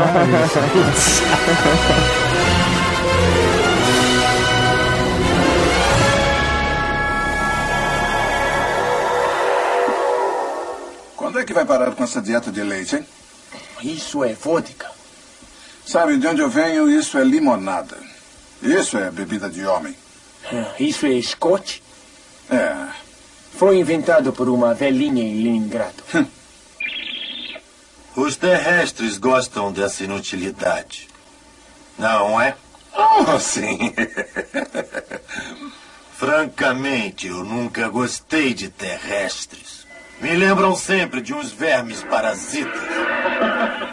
Ah, esse Cossack. Calma, menino. Deve aprender a perdoar. Não! Acabei de lembrar. Tem um terrestre que não me lembra um verme parasita. É o Kirk. Um verme parasita é mole e deformado. Mas Kirk não é mole. Kirk pode ser um bolo fofo com complexo de ditador, com ilusões de bondade. Mas ele não é mole. É, é. Mantenha calma. Todo mundo tem direito a dar opiniões. Está certo. E se eu achar que o Kirk se parece com os capetinhas do planeta Denebian, isso também é opinião minha. Nada disso, moço. É uma ordem. Mas não ouviu do que ele xingou o capitão. Esquece. Não vale a pena brigar por isso. Somos civilizados para não pensar em insultos. Vamos, meu filho. Tome seu drink. É claro, eu diria que o Kirk merece a nave que possui. Nós gostamos da Enterprise. Gostamos mesmo. Aquela lata enferrujada tem a forma de uma lata de lixo. Senhor Scott. Moço, não acha que deveria reconsiderar o que disse? Tem razão. Eu vou. Não quis dizer que a Enterprise só transporta lixo. Mas que deveria ser amassada, já que é uma lata de lixo.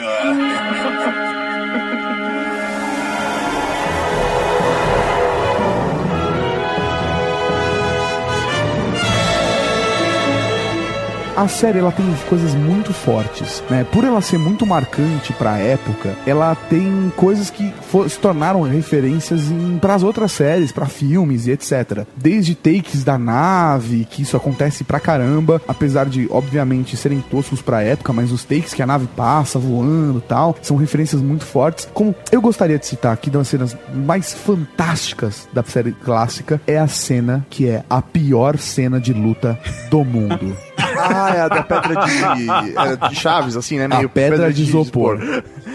Cara, essa- esse link tá no post. Já ganhou um post no Year Geeks. Cara, é a pior cena de luta do mundo. Acho que o único jeito de pedra de isopor funcionar é em Chapolin, né, Só. cara? São os aerolitos.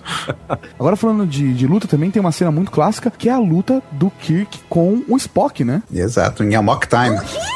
Cara, é muito foda. O que que Eu rola? tava querendo lembrar o nome do episódio, né? Isso pra provar que Fábio Aissar é o homem da sala de mapa.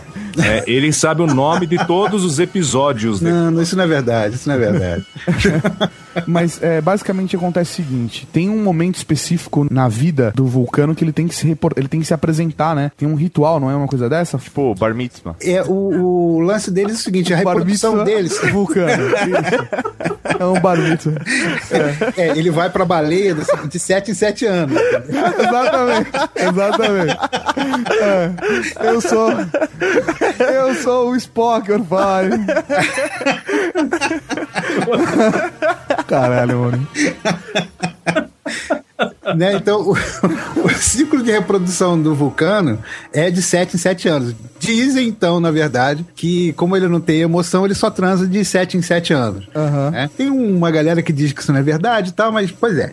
Então, o, o, o Spock entrou no cio, bicho, e ele tinha que dar umazinha, entendeu? De, de qualquer jeito. Então, levaram ele lá pro vulcano. De repente, a prometida dele... tá, eu dando spoiler do episódio todo, mas tudo bem. É, de boa, de boa. Cara, vamos, vamos, vamos, vamos falar aqui. Isso aí foi na década de 60. É, tem Beleza? só 45 anos, né? É, cara, você não tem. Você, vai, você vai perder spoiler aqui, você vai ganhar spoiler do resto do universo, pelo amor de Deus. Então a prometida dele é... chegou pra ele e falou assim: então eu não quero dar pra você, não, eu quero dar pro Kirk. Você tá O que zoando. será, né? O que come todo mundo, velho? É, foi o que rolou. Aí então a tradição dizia que o Spock, pra poder é, é, defender lá a honra dele, ele tinha que matar o Kirk, entendeu? E aí ele, sai na foi- porrada. Ela foi comida pelo Kirk? É, bom, Não mostra, pelo menos, né? é não, porque também ele não. morreu, né? O spoiler é exatamente que, né? Pois é. Ah, É, tá, ele- não, eu achei que ele tinha que lutar porque tinha consumido o ato, sabe? Não, Ah. não consumiu o ato, né? V- vamos ser bem, bem diretos, tá? Spoiler free, né? Sim. O, o, o Spock, aspas, mata o Kirk. Ah, Exato. entendi. Entendeu? Então não rola, não rola. né? Mas a briga memorável é, é, é Agora, realmente o Spock batendo, né? Dando uma, pergun- surra. Uma pergunta pra vocês: isso não é uma demonstração de sentimento? Sim, exatamente. Sim, mas é porque ele tá no Exatamente. cio, ele tá surtado. Ex- ele e ele nessa- não tá controlando as emoções que nem Não tá. um vulcano controla. É, tanto que o nome do episódio, se eu não me engano, o nome do episódio em português é Tempo de Loucura, né? Que é exatamente o camarada fica piradaço e, e os, os vulcanos eles têm muito sentimento. E em Enterprise, na série Enterprise, a gente vê muito essa, Vê essa demais, pegada né? dos, dos, dos- dos sentimentos deles e tal. Mas. E vale dizer que esse episódio no Amok Time é o único que não, em The Cage, né? Aquele ah, que, que não foi ao ar, né? Aham. Que o Spock ri, né? Olha. Exato. Quando. quando... Não, não, Fábio, não. Acho que você tá. Você tá esquecendo daquele episódio do, que o Spock cheira aquela flor doida lá. Ah, ele fica doidão, é verdade. Ele mas fica ele tá doidão, doidão. e- pô. Aí ele tá doidão, pô. É, E ele tá apaixonado. Já, né, cara? Todo mundo em algum episódio ficou doidão, né, cara? E eu esqueci também o nome desse episódio. Você sabe por acaso? Fábio? Por acaso não. Por Obrigado, acaso, por acaso eu não quero pagar de virgem mais uma vez, foi o que ele falou né, nas entrelinhas.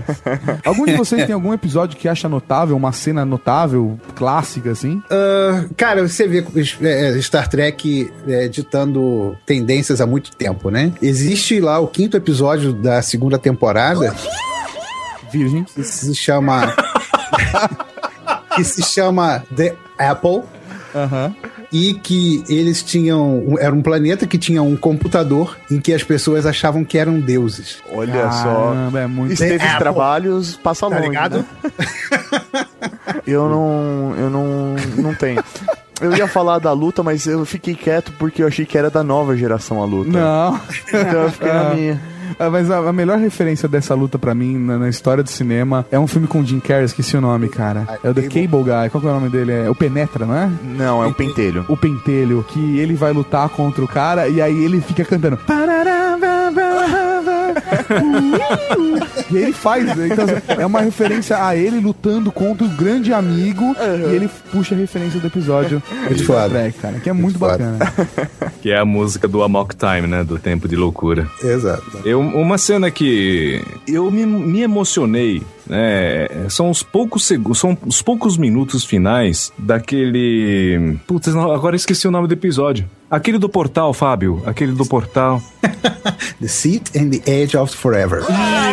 Isso aí, olha aí. A, a gente devia ter um, um- algum sinal sonoro, Mauri, toda vez que o Fat Frog demonstrasse a virgindade dele. Só que você já ouviu esse sinal sonoro o episódio inteiro. É agora que a gente tá Agora que explicando. você vai entender por que, que toda vez que o Fábio fala alguma coisa, aparece esse sino, esse barulho. É esse, é o sinal de virgindade. Conte quantos sinais de virgindade teve nesse episódio. Ah, e ganha um cumprimento do Spock, né? Mas é, é a- foi traduzido para o português? É, a cidade à beira do. À beira da eternidade.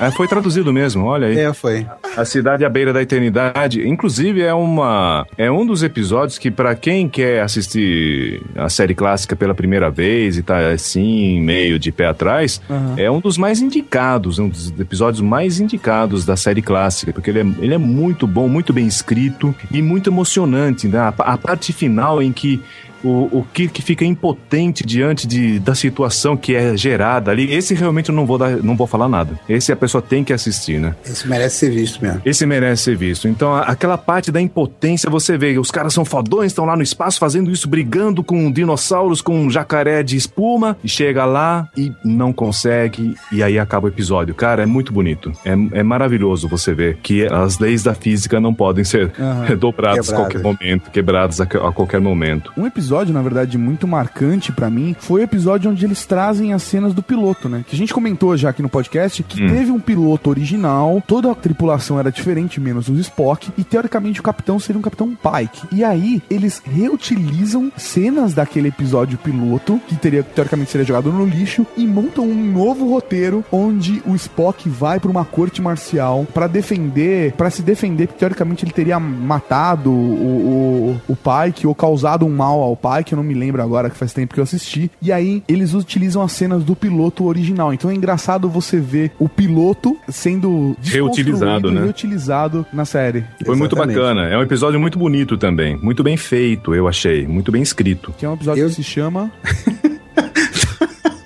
Toca aí o sinalzinho. Eu não sei, eu, eu não sei em português, olha que problema. É. Né? Mas em inglês é The Menagerie. Primeira temporada, episódio 11 e 12. Agora eu tô É pé batendo palmas, cara. The Menagerie. E eu falei, cadê o, o, o Tato? Eu falei pra você que ele era uma enciclopédia, eu te avisei. Eu falei que ele era virgem, eu te avisei. É, a grande verdade é que, assim, brincadeiras à parte, dá pra você assistir Star Trek sem ser virgem igual o Fat Frog, tá? Fiquem tranquilos.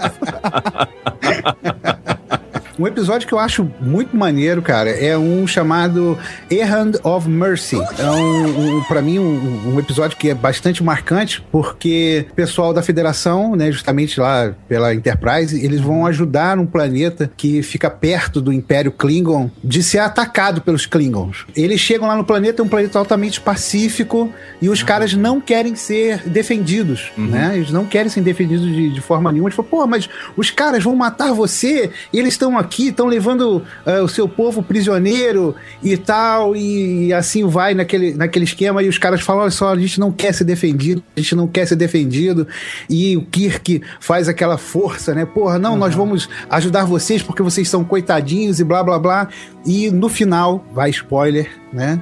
Foda-se. A raça dos caras era uma raça incorpórea e eles só se manifestavam ali como, como seres físicos e falavam assim: olha só, sumam a arma de vocês, aí sumia a arma dos caras. Sumam as armas da, da nave, aí sumiam as naves, ficavam sem, sem armas. Falou, tá, agora vocês vão embora, tá bom? Já e os deu, caras já viravam deu. luz e iam embora, sabe como é que é? tipo assim, vocês querem me defender? Vocês vão uma merda. Eu não preciso É. de vocês, seus O nome do episódio, vocês, o nome do episódio em português é Missão de Misericórdia. Missão de misericórdia. Exato. Sinal de virgindade pra todo mundo. E, inclusive, inclusive, há uma. Eu não sei se você sabe, Fábio, mas há uma, uma teoria de que aquele povo era o mesmo povo do, do Q, do Q da nova geração. Olha que animal. É maneiro. Cara, maneiro. isso é uma te- é, isso é uma teoria animal que não fez sentido nenhuma pro Mauri e pras pessoas que não conhecem a nova geração. Não, não, né? Quando ele falou isso, eu comecei a roer unha.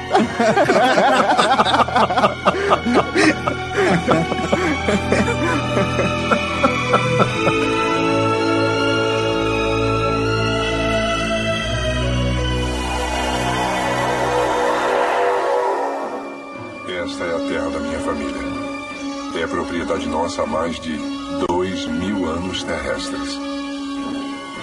Este é o lugar do Kunat Khalifi.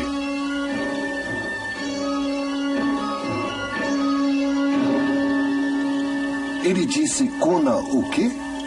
Ele descreveu para mim como sendo casamento ou combate. Num passado distante, vulcanos lutavam por suas mulheres. E ainda continuam lutando. Deve ser o preço que pagam por não ter emoções o resto do tempo. É estranho. Pensei que estivesse mais frio. Quente como vulcano. Agora entendo o que significa a A frase. atmosfera daqui é mais rarefeita.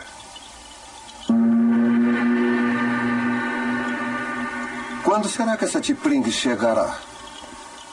O grupo do casamento aproxima-se. Eu os ouço. Grupo do casamento? Você disse que T'Pring era sua esposa? Por nossos pais preparado. Uma cerimônia. Quando tínhamos ambos sete anos de vida. Menos que um casamento. Mais que um juramento. Um toca o outro. A fim de sentir os pensamentos.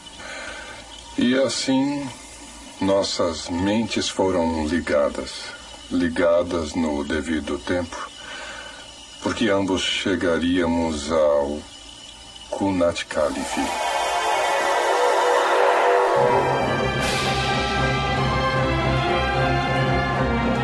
Até agora vocês só estão falando bem da série. Mais ou menos. Mas, não, não, estão falando bem. É, O que causa nas pessoas não parece ser tão bom assim. né? mas, mas se ela é tão boa, por que ela foi cancelada? Boa pergunta, Mauri. É, foi espontânea, me veio agora essa pergunta. Boa pergunta. Ah, a série foi cancelada, na verdade, porque a própria rede de televisão não estava vendo a série como uma série de sucesso. Eu pensei que alguém ia me complementar agora.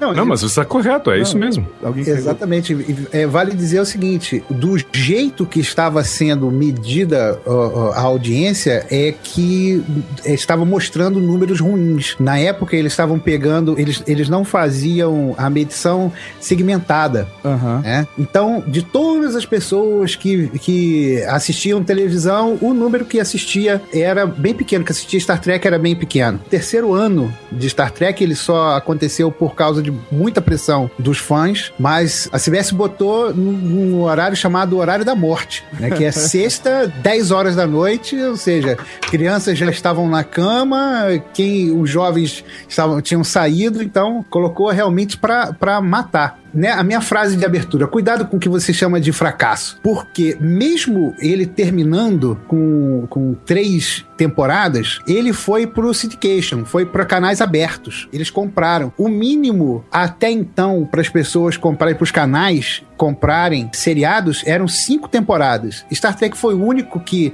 já depois da primeira temporada já tinha sido comprado para passar no syndication, entendeu?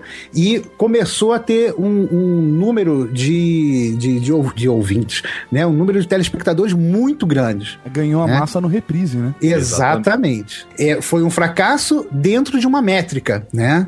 Mas aí por isso os caras não quiseram investir, blá blá blá blá blá blá. Mas quando abriu pra TV e colocou num horário decente, de lá até hoje ainda passa Star Trek. Cara, é, é muito bacana o que aconteceu com esse movimento, na verdade. Porque a série foi ganhando, depois do cancelamento, cada vez mais fama, cada vez mais fama, cada vez mais fama. E aí você tem que somar isso. A chegada do homem à lua, a virada do- da, da indústria do entretenimento, do western pro, pro pro, pro espacial, os filmes de cowboy, os filmes do faroeste, pros filmes de Guerra nas Estrelas, por exemplo, os filmes de ficção científica. E Star Trek já tava aí antes de todo mundo. Ele não tinha um ritmo pancadeiro que acabou surgindo depois, por exemplo, Star Wars tem um ritmo, apesar de Star Wars comparado ao novo Star Wars, tem um ritmo diferente, ainda ser mais devagar, mas Star Wars comparado com Star Trek é uma porrada. É uma porrada, porque Star Trek ele é calmo, ele é tranquilo, ele, ele, é- ele é intelectual, ele é uma discussão filosófica. As pessoas dizem que Star Trek é ópera e Star Wars é rock and roll. É isso aí. Mas é essa referência mesmo. E aí o que acontece é o seguinte: essa massa foi ficando cada vez maior de fãs de Star Trek e eles começaram a fazer convenções onde eles encontraram os membros da equipe que fizeram o filme, Gene Roddenberry. E aí eles fizeram um evento, uma, essa primeira convenção, Convenção, né? é. Esperando um número X de pessoas e chegou uma porrada de gente. As pessoas já iam vestidas. Eu acho que nos começos ainda não.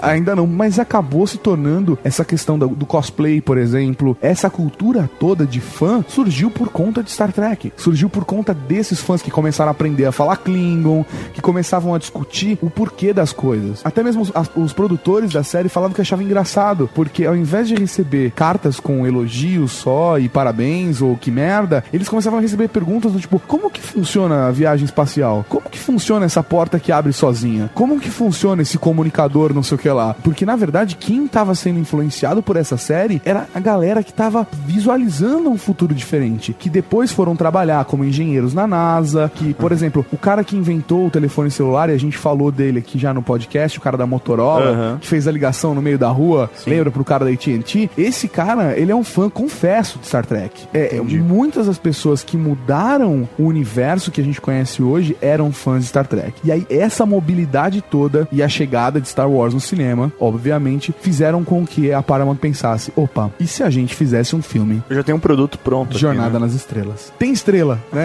É, Já tá mais fácil de vender. que se fosse, sei lá, na década ali de 85, ia virar Jornada dos- das Estrelas no futuro, né? É isso aí.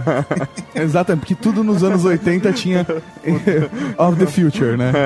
É bom, é bom a gente acrescentar também que Star Trek, a Jornada nas Estrelas, ela recebeu, é, mesmo durante a série clássica, muitas contribuições de grandes mestres da ficção científica. Aham. E dentre eles, a gente tem aí o mais notável, o Isaac Asimov. Sim. É, que escreveu coisas para a série e para os filmes. O Isaac Asimov, ele era um fã, ele era um fã sumido de Star Trek. Ele foi consultor do filme 1. Foi contratado, ele tava no casting do, do, do filme 1 como consultor científico. Foda, né, cara? Porra. Não, e, e ele não é o único cara que, que aparece, né? Que, também é fã de Star Trek. Por exemplo, o próprio Stephen Hawking, ele não só também é, au- auxiliou e discutiu teorias pro desenvolvimento de Star Trek depois, é óbvio, mais pra frente, não na série clássica, mas como ele aparece em episódios também. Vale dizer que eh, o Stephen Hawking é o único que aparece no, no- na série da nova geração é, representando ele mesmo. Exatamente. É o único personagem que aparece representando ele mesmo. É genial. Que bacana, que bacana. Né? Mas Tava isso falando- só no próximo We Are Geeks, onde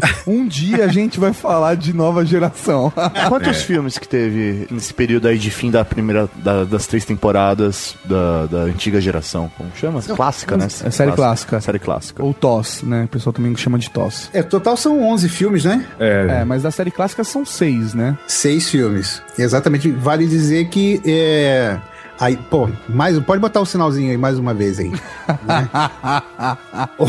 o, o Leonard Nimoy teve no Brasil uma vez para comemorar a vinda dele. A Paramount fez um box de, de seis dos seis primeiros filmes, né? Qual eu tenho autografado. Nossa!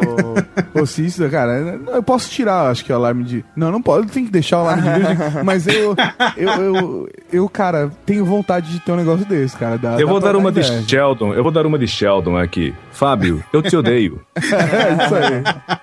Mas é eu bacana. entendo, eu entendo. Os filmes, na verdade, eles se passam todos depois da série clássica. Mas né? eles fazem link com a série clássica ou é tipo ali? Não, eles, eles são a série clássica, É, exatamente, é a mesma equipe. é, tá. a, a nave, de certa forma, acaba mudando uma hora ou outra, tem a destruída, refazem, outra nave e tal, mas é a Enterprise e é a tripulação da Enterprise da série clássica, tudo igual, e eles passando por novas situações. Alguns filmes têm links um com o outro, mas basicamente são histórias separadas que acontecem depois da, da série clássica, entendeu? Da época da série clássica. A, a série clássica ela tem algum final grandioso ou simplesmente a cortaram e falaram não vai ter mais a próxima temporada? Olha aí, essa é uma pergunta muito boa, hein? Porque final grandioso, grandioso, né? Do, de estilo fi- fim de uma, de uma série, é, não tem. Não dá pra Seria- sentir que é, não dá para sentir que é grandioso. Você sentiu que aquele, aquele é grandioso, Fábio? O Generations? Aham. Não, não, não, não. O último episódio da terceira temporada. Não, não, não é. Ele, ele realmente terminaram a toque de caixa. Eu acho que o- o- a- uma tentativa de fazer um, um final para a série clássica foi justamente o filme Generations, que foi o início do filme Generations, que, que mostra o, o último passeio né, do, do- de uma Enterprise, né? Aham. E seria quando o Kirk morre, e uma passagem de bastão para a nova geração. Que, né? na Então- minha opinião, assim, já não é mais considerado um filme da série clássica. Ele já Aham. é considerado na nova geração, mas ele tem Exato. participações de personagens da série clássica, né?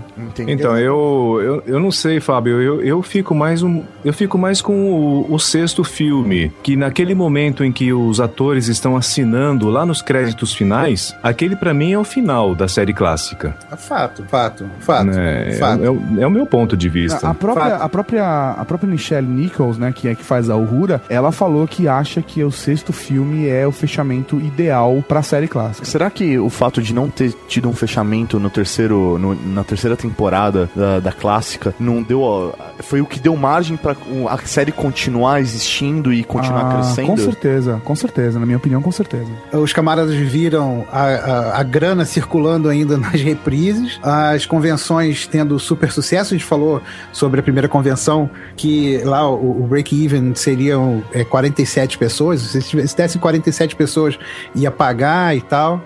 E foram 3 mil. Muito bom, né, cara? De 47 Então- pra 3 mil, toma aí. Aí neguinho falou assim: hã? Como assim? O que, que está acontecendo? Precisamos é, reaver isso? Aí tentaram fazer a série animada com a voz dos personagens originais, mas não fez sucesso. E depois apelaram por causa de, de- de Star Wars, fizeram um filme. Então, Que quer dizer, e- foi grana. A decisão, fazem- a decisão foi grana mesmo, entendeu? Mas eu vejo que funcionou. Eu, eu nunca assisti a série animada, mas ah, os filmes eu assisti e acho que funcionou sim, cara. Eu gosto deles. É, a série animada, eu gosto da série animada. Eu acho que eles têm. Eles, por ser animado, eles conseguiram explorar coisas que não, não tinha como explorar no, aqui no, no real. Né? Afinal, Fazer. porque era bem animado, né? É, fa- fazer alienígenas, por exemplo, fazer alienígenas com três braços que Aham. funcionavam. É, não dá. Né? Pra, pra, pra, para a tecnologia da época de fazer cinema e série, não dava. Mas o animado funcionava bem e as histórias da, da, da série animada eram histórias boas, né? Eles podiam até explorar um pouquinho mais aquilo lá. Eu gostava. Mas aí quando chegaram, quando chegaram os filmes depois de Star Wars, né? chegou o primeiro filme e o primeiro filme chegou meio que, meu, os caras de, de Star Wars, George Lucas tá ganhando uma grana aí, a gente tem que fazer, tem que fazer, tem que fazer. E fizeram o primeiro filme e o primeiro filme ele é meio comparado ao piloto que não foi ao ar, né? Só Tanto que ele que só que ele foi, né? E foi pra telona, né? E o primeiro filme ele se chama em inglês é Star Trek The Motion Picture. Aham. E, e os, pro- e os próprios produtores, muitos anos depois, eles é, brincam com o nome que é, se chama Star Trek The Motionless Picture. é porque eles mantiveram o ritmo da série, né? Mantiveram e isso foi um grande erro. Star Trek é bem mais parado do que Star Wars. Entendi. Star Wars é um filme. Tem explosões em Star Trek no espaço? Tem, tem. Tem, Mas tem. você ouve explosões também? Ouve, Sim, os erros são os mesmos. Os erros são. Mas é pra não tirar graça, né? Ah, sim. Se você colocasse Star Trek sem efeito sonoro, velho, senta e chora. Aí ia ser 2001, Odisseia no Espaço. E você sabe o que acontece no 2001, Odisseia no Espaço? Você dorme quando assiste. o que o Gene criou foi uma, um universo fantástico. E o que é mais valoroso pra mim é a desconstrução que ele fez da sociedade humana, não só só na época dele, mas como todo esse período que foi que surgiu, né, Star Trek e que se manteve, principalmente até a nova geração, que é onde ele ainda está vivo, e ele faz essa desconstrução da sociedade atual e aborda esses temas através da ficção científica. Ele coloca esses pontos filosóficos dentro do entretenimento. Então, assim, você acha que ele criou um universo de ficção científica para trabalhar conceitos filosóficos, é isso? Então, na verdade, a série é uma desculpa um, o- a ficção científica só. Cara, a própria Nicola Ni- Nichols, ela fala que ela teve uma conversa com o Gene Roddenberry uma vez, que ela chegou e falou assim, Gene, posso falar com você um pouco? Aí ela foi até a sala dele, ela virou e falou assim, eu sei o que você tá tramando, eu sei o que você tá fazendo aqui. ele virou pra cara dela e falou, tipo, que você tá falando? Ela falou, é, você, você não tá falando de viagem no espaço, você tá falando da humanidade, você tá falando do comportamento humano, é isso que você tá falando aqui. Você tá discutindo política, é isso que você tá fazendo. Aí ele deu uma grande gargalhada e fez um tipo, Shh, mas não conta pra ninguém, ninguém percebeu isso ainda. e pra mim esse, cara, é o ponto mais valoroso de Star Trek, de você ter uma análise de um pensamento de alguém que viveu na década de 60, isso obviamente pra série clássica, e isso vai se mantendo através das outras séries, de você ter uma desconstrução da sociedade no momento e, e- e uma imposição de uma nova moral, de, uma, de, uma, de, um, novo, de um novo conceito ético. Por exemplo, a- o comportamento das pessoas é diferente. De você ter, por exemplo, tem um episódio que aparece o Abraham Lincoln na nave, e sim, aí tem viagem no tempo, etc. Assim, a gente sabe. Aparece o Abraham Lincoln na série clássica e ele acha estranho, assim, ele brinca com a situação ter uma negra no comando na nave. Ou a questão mesmo de Star Trek foi a primeira série americana que teve um beijo interracial, onde Kirk beijou a Uhura. Aí que tá um- o grande lance da ficção científica, né? Porque a gente fala que Jornada nas Estrelas não é ficção científica, que ela usa nuances da ficção, mas se você parar para analisar todas as obras de ficção científica, ela sempre vai ter o elemento humano no meio da sua história. Tem um humano, uma pessoa da Terra ali, seja a Terra no futuro, seja um viajante, seja alguma coisa. E isso é que difere muito das outras obras. Quando você não tem o elemento humano, então você tem uma obra, um conto de fadas. Você Sim. tem uma- um conto mitológico. Por quê? Não está o elemento humano sendo trabalhado ali. E se você coloca o elemento humano, então você vai ter obrigatoriamente que trabalhar todo o aspecto filosófico, o aspecto político, sociológico, é, linguístico, todo, tudo dele, para ambientá-lo num, num, num, num cenário que aí Uhum. que entra o bom escritor de ficção científica, vai ambientá-lo num cenário extrapolado do- da nossa realidade. Como seria então a humanidade, o ser humano, num ambiente diferente do nosso, seja daqui a 10 anos ou daqui a mil anos? Sim, é o IC. É o Exato. IC. E- Só é- que o é isso que trabalha. Do IC é que ele é bem embasado em Star Trek. Jornada Uhum. das Estrelas é bem embasado.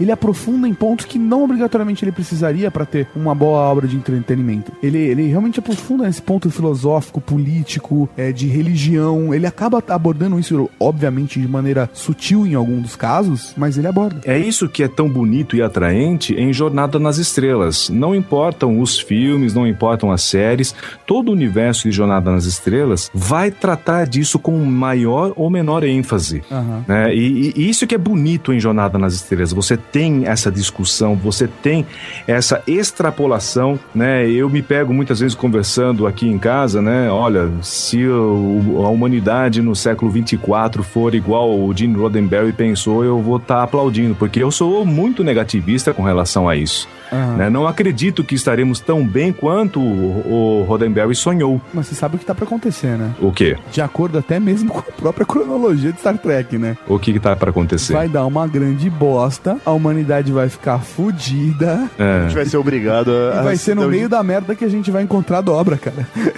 Ah, olha aí, é, é, é, tá Verdade, certo, é, pode verdade. ser. Eu espero que aconteça, né? Não vou estar aí pra ver, mas oxalá aconteça. Mas eu acho que a coisa mais legal disso tudo é a visão positiva, de um, de um futuro muito positivo Isso. de Star Trek. E eu acho que é isso que é legal. Porque, ah, a gente tá num mundo onde não tem mais o dinheiro, onde ah, o negro tá trabalhando diretamente com o branco, onde a mulher tem uma posição de poder. Isso acontece em Star Trek, normalmente acaba acontecendo cada vez mais forte de acordo com, a- com o avanço das séries. Mas, por exemplo, Voyager tem uma capitã que é a mulher. Uhum. E é espetacular. E é uma série muito bacana. Então, assim, esses pontos de trazer de trazer para esse ambiente de ficção científica uma discussão atual, é o maior ponto foda de Star Trek. Uma coisa legal que o, que o Roddenberry fez nessa desconstrução é que a desconstru- desconstrução não é só é, é política né, e, e humana, mas você vê cada raça que, que o Roddenberry apresenta em Star Trek, ele mostra claramente um aspecto da personalidade humana, entendeu? Você tem o vulcano, que é altamente lógico. Então, como seria aquele, aquele lado né, é, humano extremamente lógico? O que eles, o que eles fariam? O que, eles- o que levou eles a, a chegar naquele, naquele formato? Entendeu? Então, ele pega, ele realmente divide em blocos e traz para uma história é, banhada em ficção científica coisas extremamente atuais e, e críticas ao mesmo tempo. Coisas que ele não teria condições de falar abertamente, que foi exatamente que a gente já falou aqui. Mas cada raça, uma raça que eu gosto muito, que não é da série clássica, mas é do universo Star Trek, são os Ferengi, que, que trata é. da usura humana, cara. É espetacular, cara, os, os caras, entendeu? Você começa a pegar a- um Ganância, detalhes, né? é a ganância, é. Você pega a- a- a- esse tipo de esse tipo de visão. Star Trek é um- um uma série, né? A gente costuma dizer que Star Trek é muito mais do que uma série, muito mais do que 730 episódios de, de, de- série de televisão. É um mundo muito grande. Então, cada vez que você aborda Star Trek com um, um approach diferente, com uma visão diferente, você, ah, vou ver agora aqui os aspectos políticos de Star Trek. Caramba, você tem lá um, um mar de coisa para você ver, entendeu? Ah, vamos ver as questões humanas, vamos ver questões de aventura, vamos ver o que eu quiser, entendeu? A gente consegue ver em Star Trek. E essa riqueza que faz com que eu me torne um grande fã da série Star Trek. Ou um virgem.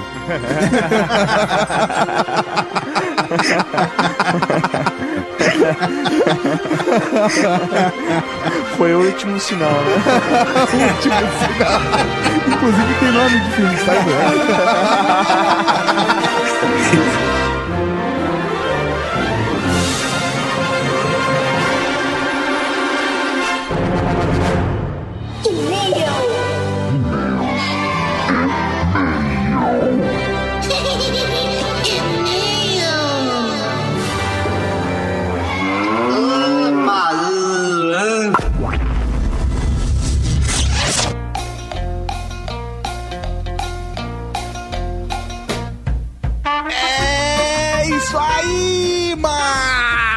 e qualquer tipo de podcast.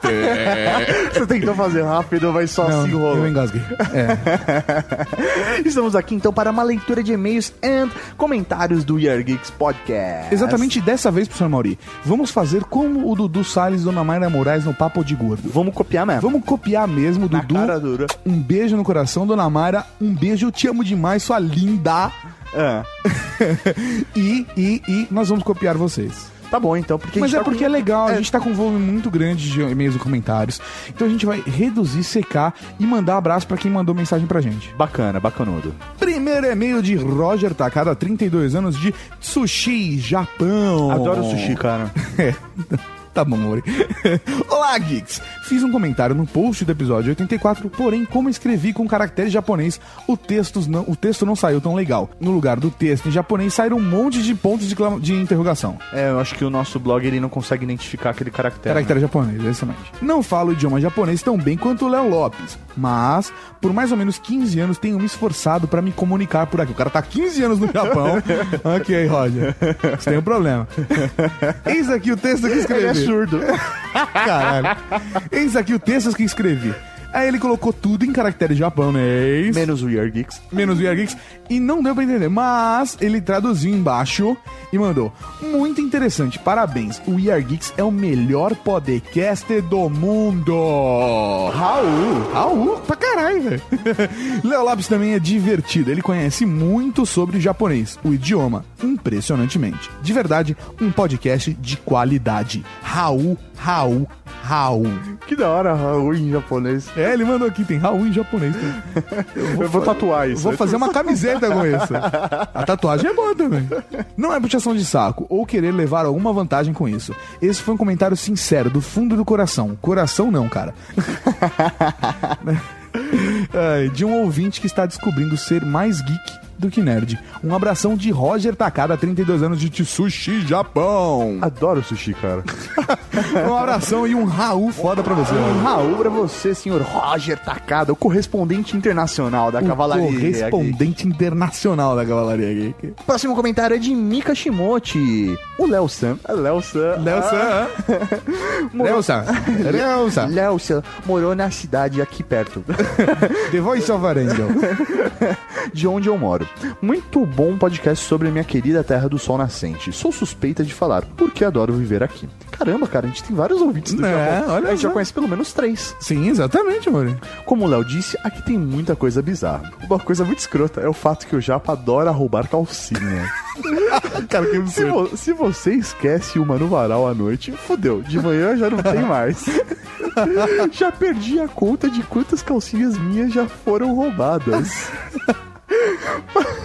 Pode ter sutiã, meia fina, mas só roubam as calcinhas. Já patarado. Caralho, isso é novidade, velho. Parabéns. Japão hora. está de parabéns. É, velho, adoro o japonês. A meio cast, beijão made in Japan. Ó, Ah, um que beijo pra linda da Mika que está lá no Japão. Um beijão, Mika, e um Raul pra você. Raul. Próximo e-mail de Igor Uehara. Será que eles falam Laú? É, Mori, vamos trabalhar com o estereótipo. o próximo e-mail é de Igor Uehara. Olá, olá, olá. Sou Igor Uehara, 19 anos, estudante de agronomia, sem posto na Cavalaria Geek, podcaster iniciante lado não privada podcast, pseudo geek e descendente de japonês. Você só pegou o e-mail de japa, é isso? É, não, não, não, não. Mas o, o Igor, inclusive, ele já tá ouvindo o Year Geeks há bastante tempo, é o primeiro e-mail dele, cara. Ah, é, cara? Sim, ele já tinha comentado várias vezes no Twitter, no Facebook, que tava ouvindo. Muito legal ele Inclusive, tá ele mandando. tava concorrendo fortemente ao, ao Sim. prêmio do, do iPhone sim, 5, sim, né? também jogou TF contra a gente, ele tá participando. bola. E também ouviu o update. E também houve o update. Venho aqui escrever meu primeiro e-mail a vocês para parabenizar pelo excelente cast. Ouço vocês há uns oito meses, ó lá, e nunca mandei um único e-mail. Por quê? Porque eu sou muito desorganizado em relação a podcasts, pois ouço uns oito podcasts e para acompanhar todos tive que fazer maratonas e tal. Mas enfim, agora que estou acompanhando quase todos regularmente, posso mandar meu feedback a vocês. Parabéns pelo cast. Não poderia ter escolhido convidado melhor. Senhor Léo Lopes e sua vivência no Japão só despertou ainda mais a minha vontade de conhecer a terra dos meus antepassados. E juntamente ao humor do presidente Viváqua, que era prefeito virou presidente agora, não poderia ser melhor.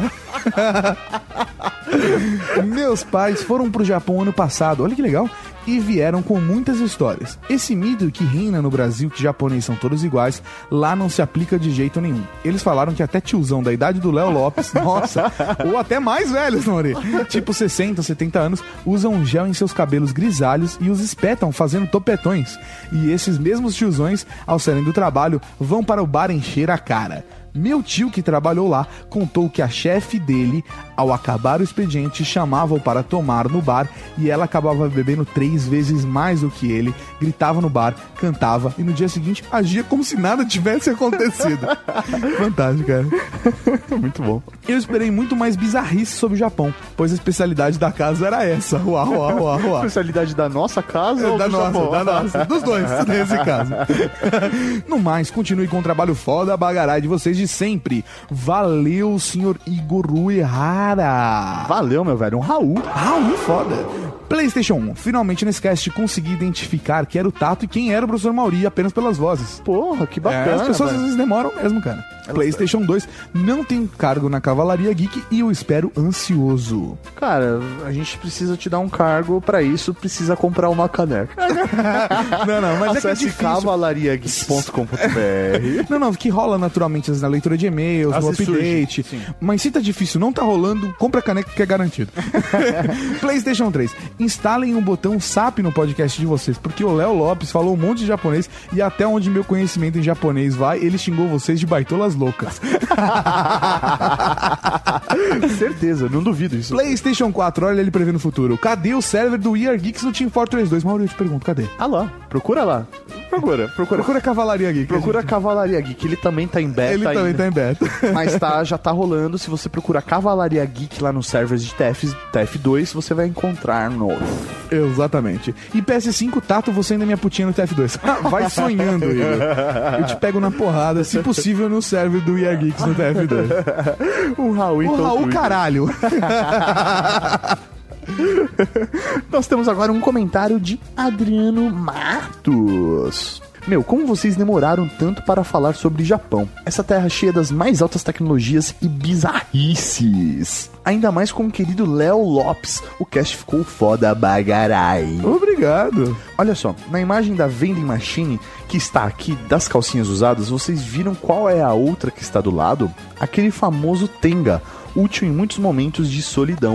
Ah, o Tenga Egg. Cara, na boa, eu quero. O meu sonho é experimentar o Tenga Egg. Não fala isso, Maurício. Eu tô falando sério. Não vai falar isso no podcast. Eu tô né? falando, velho. Você tá falando que você quer comprar um ovo daquele pra colocar no seu pinto. É isso, É no isso. podcast. Isso, eu tô falando. Se algum ouvinte quiser. Ah, não, não, não, não, não, Mauro, não fala isso. É sério, se algum ouvinte quiser me dar de presente, eu mando Uma uma ouvinte, pelo menos fala uma ouvinte. Pode mano. ser, não. É que aí é o gênero, é o gênero né? Quiser não, me dar. não, de- Mauro. quiser, não, seja específico, Mauro. Nesse caso. Se uma ouvinte quiser me dar de presente, eu mando meu endereço pra você mandar o, o Tenga Egg. Sério, eu sempre quis. Velho, eu tenho uma curiosidade. Eu sério, também mano. tenho, mas eu não fico falando assim, velho. Não, não, sério, mandem pra mim de presente. Se um ouvinte, ele falou. Ele teve a de falar. Se um ouvinte. Pode, não, pode mandar, é presente, velho. A gente não pode ficar negando se vier de Ah, homem. tá bom. Pede pro perna. Ele vai, ele vai distribuir nessa Ah, mas porra. vai ser um Tenga Egg de avestruz, cara. Toma. Vamos lá, então. Vocês farão mais edições, certo? Pois tem muito assunto. E com o Léo no papo é outra categoria, pois ele pode dizer com propriedade. Meninos, eu vi. Olha só. Não, mas cara, a ideia é essa mesmo e a gente tinha certeza que o pessoal ia mandar e-mail falando, meu, faltou isso, faltou aquilo. Sim. E realmente pode ter uma parte 2, 3, 4, Sim, 5. quem sabe? Vamos ver, vamos ver. Vamos Se ver. tiverem sugestões de pauta, mandem para É nós. isso aí, parabéns e vamos lá. Abraços, Raul. Raul, Ariano Mato. Próximo e-mail de Gabriel Lacerda. Olá, Geeks. Sou o Gabriel Lacerda, consultor de TI corporativa há 17 anos, Brasília. Muito foda esse podcast sobre Japão. Como sou admirador da cultura japonesa, adquiri várias novas informações sobre essa cultura. Uma coisa sobre a cultura, cultura, cultura, cultura que vocês não comentaram é sobre como eles eram bastante reservados sobre como os relacionamentos entre casais em público e ainda há um pouco dessa cultura de que de não se beijar em público, de não ter esse tipo de intimidade na frente dos outros, pois é falta de respeito com as pessoas em volta. Eu acho bacana, cara. Eu não acho legal as pessoas ficarem se atracando na frente dos outros. Eu acho que há limites, há limites. Existem lugares específicos pra você se atracar na frente de outras pessoas. Tipo motel. Quando vocês falaram sobre o multiuso das empresas japonesas que fazem jogos, brinquedos, produtos de limpeza e tudo mais, lembrei bastante da Samsung, empresa coreana que é conhecida aqui no Brasil pelos gadgets e produtos eletroeletrônicos. E é a maior fabricante de carros na Coreia do Sul. Olha! E uma grande fabricante de tanques e materiais bélicos. E ele mandou o link pro site da Samsung vendendo, professor Mauri. Assuste. Ah. Tanque de guerra. Cara, Não tô de brincadeira. que beleza. Eu tô aqui É, no assim, artilharia. Olha lá. E é bacana, assim, que o pessoal da Samsung começou, cara, com, por exemplo, loja de conveniência. Eles, meu, tem uma história, esse pessoal do Oriente, cara, tem faz história mesmo. É animal, cara, animal. Mostrando que não é só no Japão que essa cultura de empresas multiuso se estende. Parabéns pelo programa, muito legal. E aquela imitação do Cazuza lá em Mato Grosso ficou engraçada demais. Giban, Giban, vai te defender do mal. Um abraço aí pro Gabriel Lacerda. E o Raul, meu velho. Raul. Próximo comentário de Benedito Portela, 38 anos, Fortaleza. Fortaleza. Oi, muito bom esse cast, principalmente pela participação do Léo e do Viváqua. Olha que legal, nós A somos os bosta. não, não, tô zoando, vamos lá. Falaram tanto da Cássio, mas esqueceram da Yamaha. Yamaha, meu velho, é verdade. Empresa que tem 125 anos, que fabrica todos, eu disse todos mesmos, instrumentos musicais que possam existir. Além de equipamentos de som. Peraí, será que tem berimbau? Ah, velho, com certeza. Além de equipamentos de som, motos, motores, para lanchas, componentes eletrônicos e até robôs para indústria. Caramba. Ela, junto com também a japonesa Holland e Korg, dominam a fabricação de teclados musicais. Falar de Japão, em termos de eletrônicos e carros, é sinal de produtos de alta tecnologia e qualidade. Olha só. Não falaram da Mitsubishi, que não queriam ganhar o Eclipse na promoção do Batman. Que eclipse? Não tô sabendo de não. Tem, tem a história do fundador da Honda, que é muito boa também. Não, não. Honda é um podcast à parte. Só pra Honda, né? Exatamente. Já dei spoiler um dia, vamos falar de Honda, inclusive vou adicionar na lista aqui. Eu fiz um trabalho de faculdade certa vez por conta da Honda e a história é animal. É, e fora que com certeza eles vão patrocinar, né? E- Já tô falando. Ele conta aqui um pouco da história, né, da Honda, que fala que ela perdeu a fábrica durante a guerra e terremoto, mas que ela se reergueu e é um marco no mundo pela popularização da motocicleta. Com certeza, animal. Como o Japão não poderia fabricar armas, eles pegaram o seu, potencial e investiram em tecnologia. Muito boa a sacada. E a história do transistor todo mundo conhece, muito boa também. Japão, tudo quanto é geek e deve muito respeito e agradecimento. Valeu, Bené! Então, um Raul, não pro Mené, mas pro Japão. um Raul aí pro Bené também. Raul, e gosta só do Vivaco aí do Léo. que é técnico de informática autônomo. E o próximo e-mail eu não sei se eu leio o nome dele de verdade ou o nick que ele colocou. Ah, lê o nome de verdade e o nick. Tá bom, se não era pra falar o nome de verdade, sorry. Deison Naoki Boards é o apelido dele. Fala Geeks, beleza? Estou aqui no Japão, olha só, mais um ouvinte do Japão. E para mim, o que mais marca esse país são os contrastes. Tudo muito moderno num país que ainda preserva costumes milenares. Minha história com o Japão é de amor e de ódio. Amor pelo povo me acolher bem, e meus filhos são super bem tratados na escola, etc. E odeio eles por me sugarem até a última ponta aqui no trabalho. tipo, eles ainda. Você trabalha com corpo? meu Deus. Sugarem. Ai, meu Deus. Até a última ponta. Ai, o. ti- Tipo, eles ainda, em muitos lugares, não evoluíram na forma de tratarem o funcionário, o que me dá muita saudade do Brasil. Ah, e assim como existem privadas que esquentam e tudo mais, também existe, e é muito comum, a privada no chão, que você tem que cagar agachado. Caralho, velho. Caralho, velho. Que merda. Nós estrangeiros apelidamos de motinho, porque na hora de fazer o número 2 parece que você tá dirigindo uma moto. Cara, deve ser ruim, porque, sei lá, o momento de você fazer lá o número 2, cortar o rabo do macaco, colocar as criancinhas pra nadar, pintar porcelana, é um momento que normalmente você leva o tablet, né, velho? Você, Não dá pra fazer isso, né? Não, não dá, velho. É muito triste. É, ele mandou foto, cara, mas eu não vou publicar. Você imagina, é um buraco no chão. Ponto. É igual privada de, de cela de cadeia. né? É isso aí. Valeu pelo ótimo podcast muito louco, Boards de Miken, Japão. Raul. Um Raul. Laú. Laú. Ai, mano, eu sou idiota. É. Agora o próximo e-mail é dele, dele sim, o encurtador da Cavalaria Geek, Nicolas Valentin. Nicolas Valentin. Citando um amigo meu, japonesa geme demais.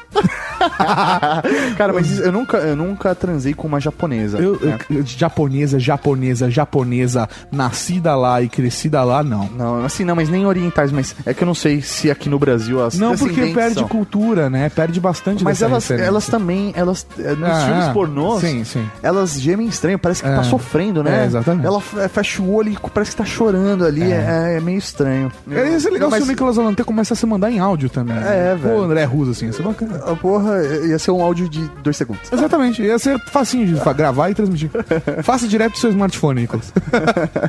Um Raul aí pro Um Nicolas Raul Valentin. foda pro senhor encurtador da Cavalaria Geek. E agora pro senhor Mauri, roubada do papo de gordo, ao invés de abraços. Melhor ainda do que abraços. É. Raul, um Raul. A sessão Raul. Tem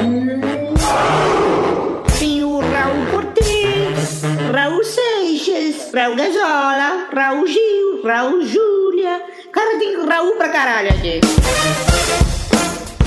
Vamos mandar um Raul pra Rafael Portilho que recomendou fortemente o Jcast, jcast.com.br. Um Raul para Rafael Martins, que começou a ouvir o Year Geeks no começo desse ano e não parou mais, mas que queria que a leitura de e-mails fosse separada do programa. Faz sentido, mas. Mas- Virão novidades. virão a gente não novidades. precisa falar nada. Tudo que você imaginou agora não vai rolar.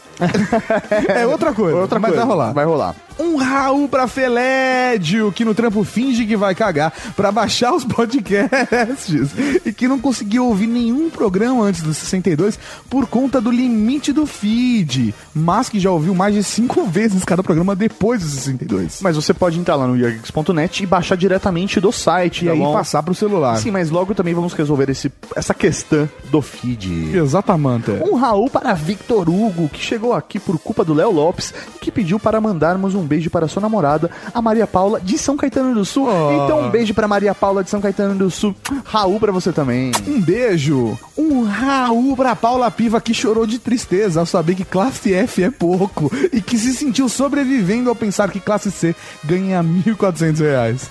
É, vai sonhando. É a vida, meu irmão. Um Raul para André Rus, que explicou que a namorada aguenta ele porque aprendeu a ignorar as merdas que ele diz. Ou seja, ela é surda.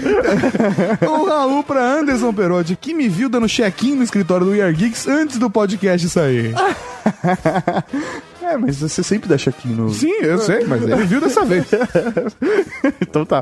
Um Raul para Eduardo Aragão, que queria saber se existem planos do Mega Bogacasts para Android. Estamos cobrando o senhor Eduardo, o dono do Mega Bogacasts Inc. Um Raul pra Barrigoni, que falou que seu ponto central de energia é tão importante que ele mantém uma capa de gordura pra proteger. dois, dois membros. Ah, é, 50 mil, considerando os ouvintes do aí. Um Raul pro Hero Spy da Cavalaria Exatamente. Geek, né? Que achou o tema perfeito para o Year Geeks, gadgets mais bizarrices. Inclusive que acha que deveria ter um segundo programa do tema. É verdade, uma galera pediu isso, estamos considerando. É isso aí. Um Raul pra Igor Gudima, o senhor grafista da Cavalaria Geek, que ficou surpreso com o conhecimento do Léo sobre o Japão. Ele só não conhece, ele viveu, né? Ele cara? viveu. Um Raul para Yuri Henrique Neto, que conheceu o Year Geeks por indicação da irmã, por ser feito por um pessoal de Sanka City, e que hoje é seu podcast favorito. Olha só. Inclusive, ele disse que conhece os irmãos do Tato. Sério? que coisa bizarra. O Raul, então, por favor, apareça lá na Arandelas pra tomar uma cerveja com a gente qualquer dia. Meu se Deus. você for maior de idade. e um Raul pra Ayn Herrier, que mandou um comentário estranho que a gente não entendeu. Se der, explica aí. então é um Raul pra toda a Cavalaria Geek que pode nos encontrar lá em facebook.com.br weargeeks e também no plus.weargeeks.net ou no Twitter, arroba weargeeks. E tem muito mais, Dona Mauri. Também tem instagram.com barra weargeeks. É isso aí, Instagram. E, e, e youtube.com barra weargeeks. Por que não? É isso aí, por favor, se inscreva no nosso canal, dê joinha, favorite nossos vídeos, porque você é a Cavalaria Geek, é sua obrigação fazer isso. é isso aí, professor Mauri. Agora nós temos o quê? Nós temos o quê? Nós temos o quê? Nós temos erros. Easter egg. Falou, galera. Até quinzena que vem com mais um Weargeeks Podcast. Tchau! Falou, galera. Tchau, tchau.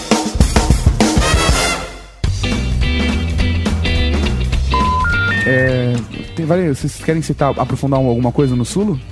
Ficou estranha a frase, né? Mas a. No... Só porque ele é gay, né? Ele é gay? O personagem gay? Sulo? Não, Ele é gay? ok. Não, Mas o, o ator é? Tá o ator. Ah, o tá ator. Ah, tá, tá. Você acabou de ouvir o Inner Geeks.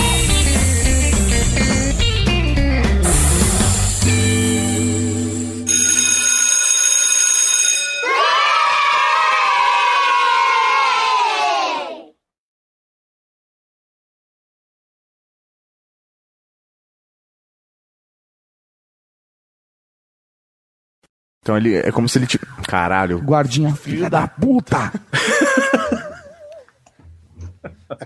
De- Essa deu pra escutar, viu? Essa eu ouvi aqui. Open Klingon style. Klingon style. Our rotar, ikusaka plajeja. Yuri datu, debatte mag Nu hoster Nick på mark Magmark så kun hammerus Kaldet hendes kobler til Kun hammerus Watch out for my kobler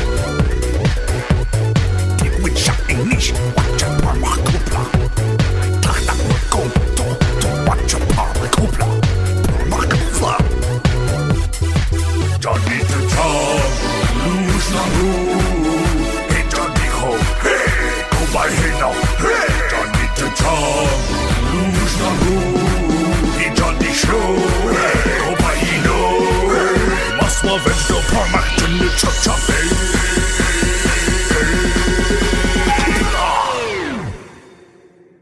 Klingon Style. Klingon Style, oh, oh, oh, oh, Opa Klingon Style.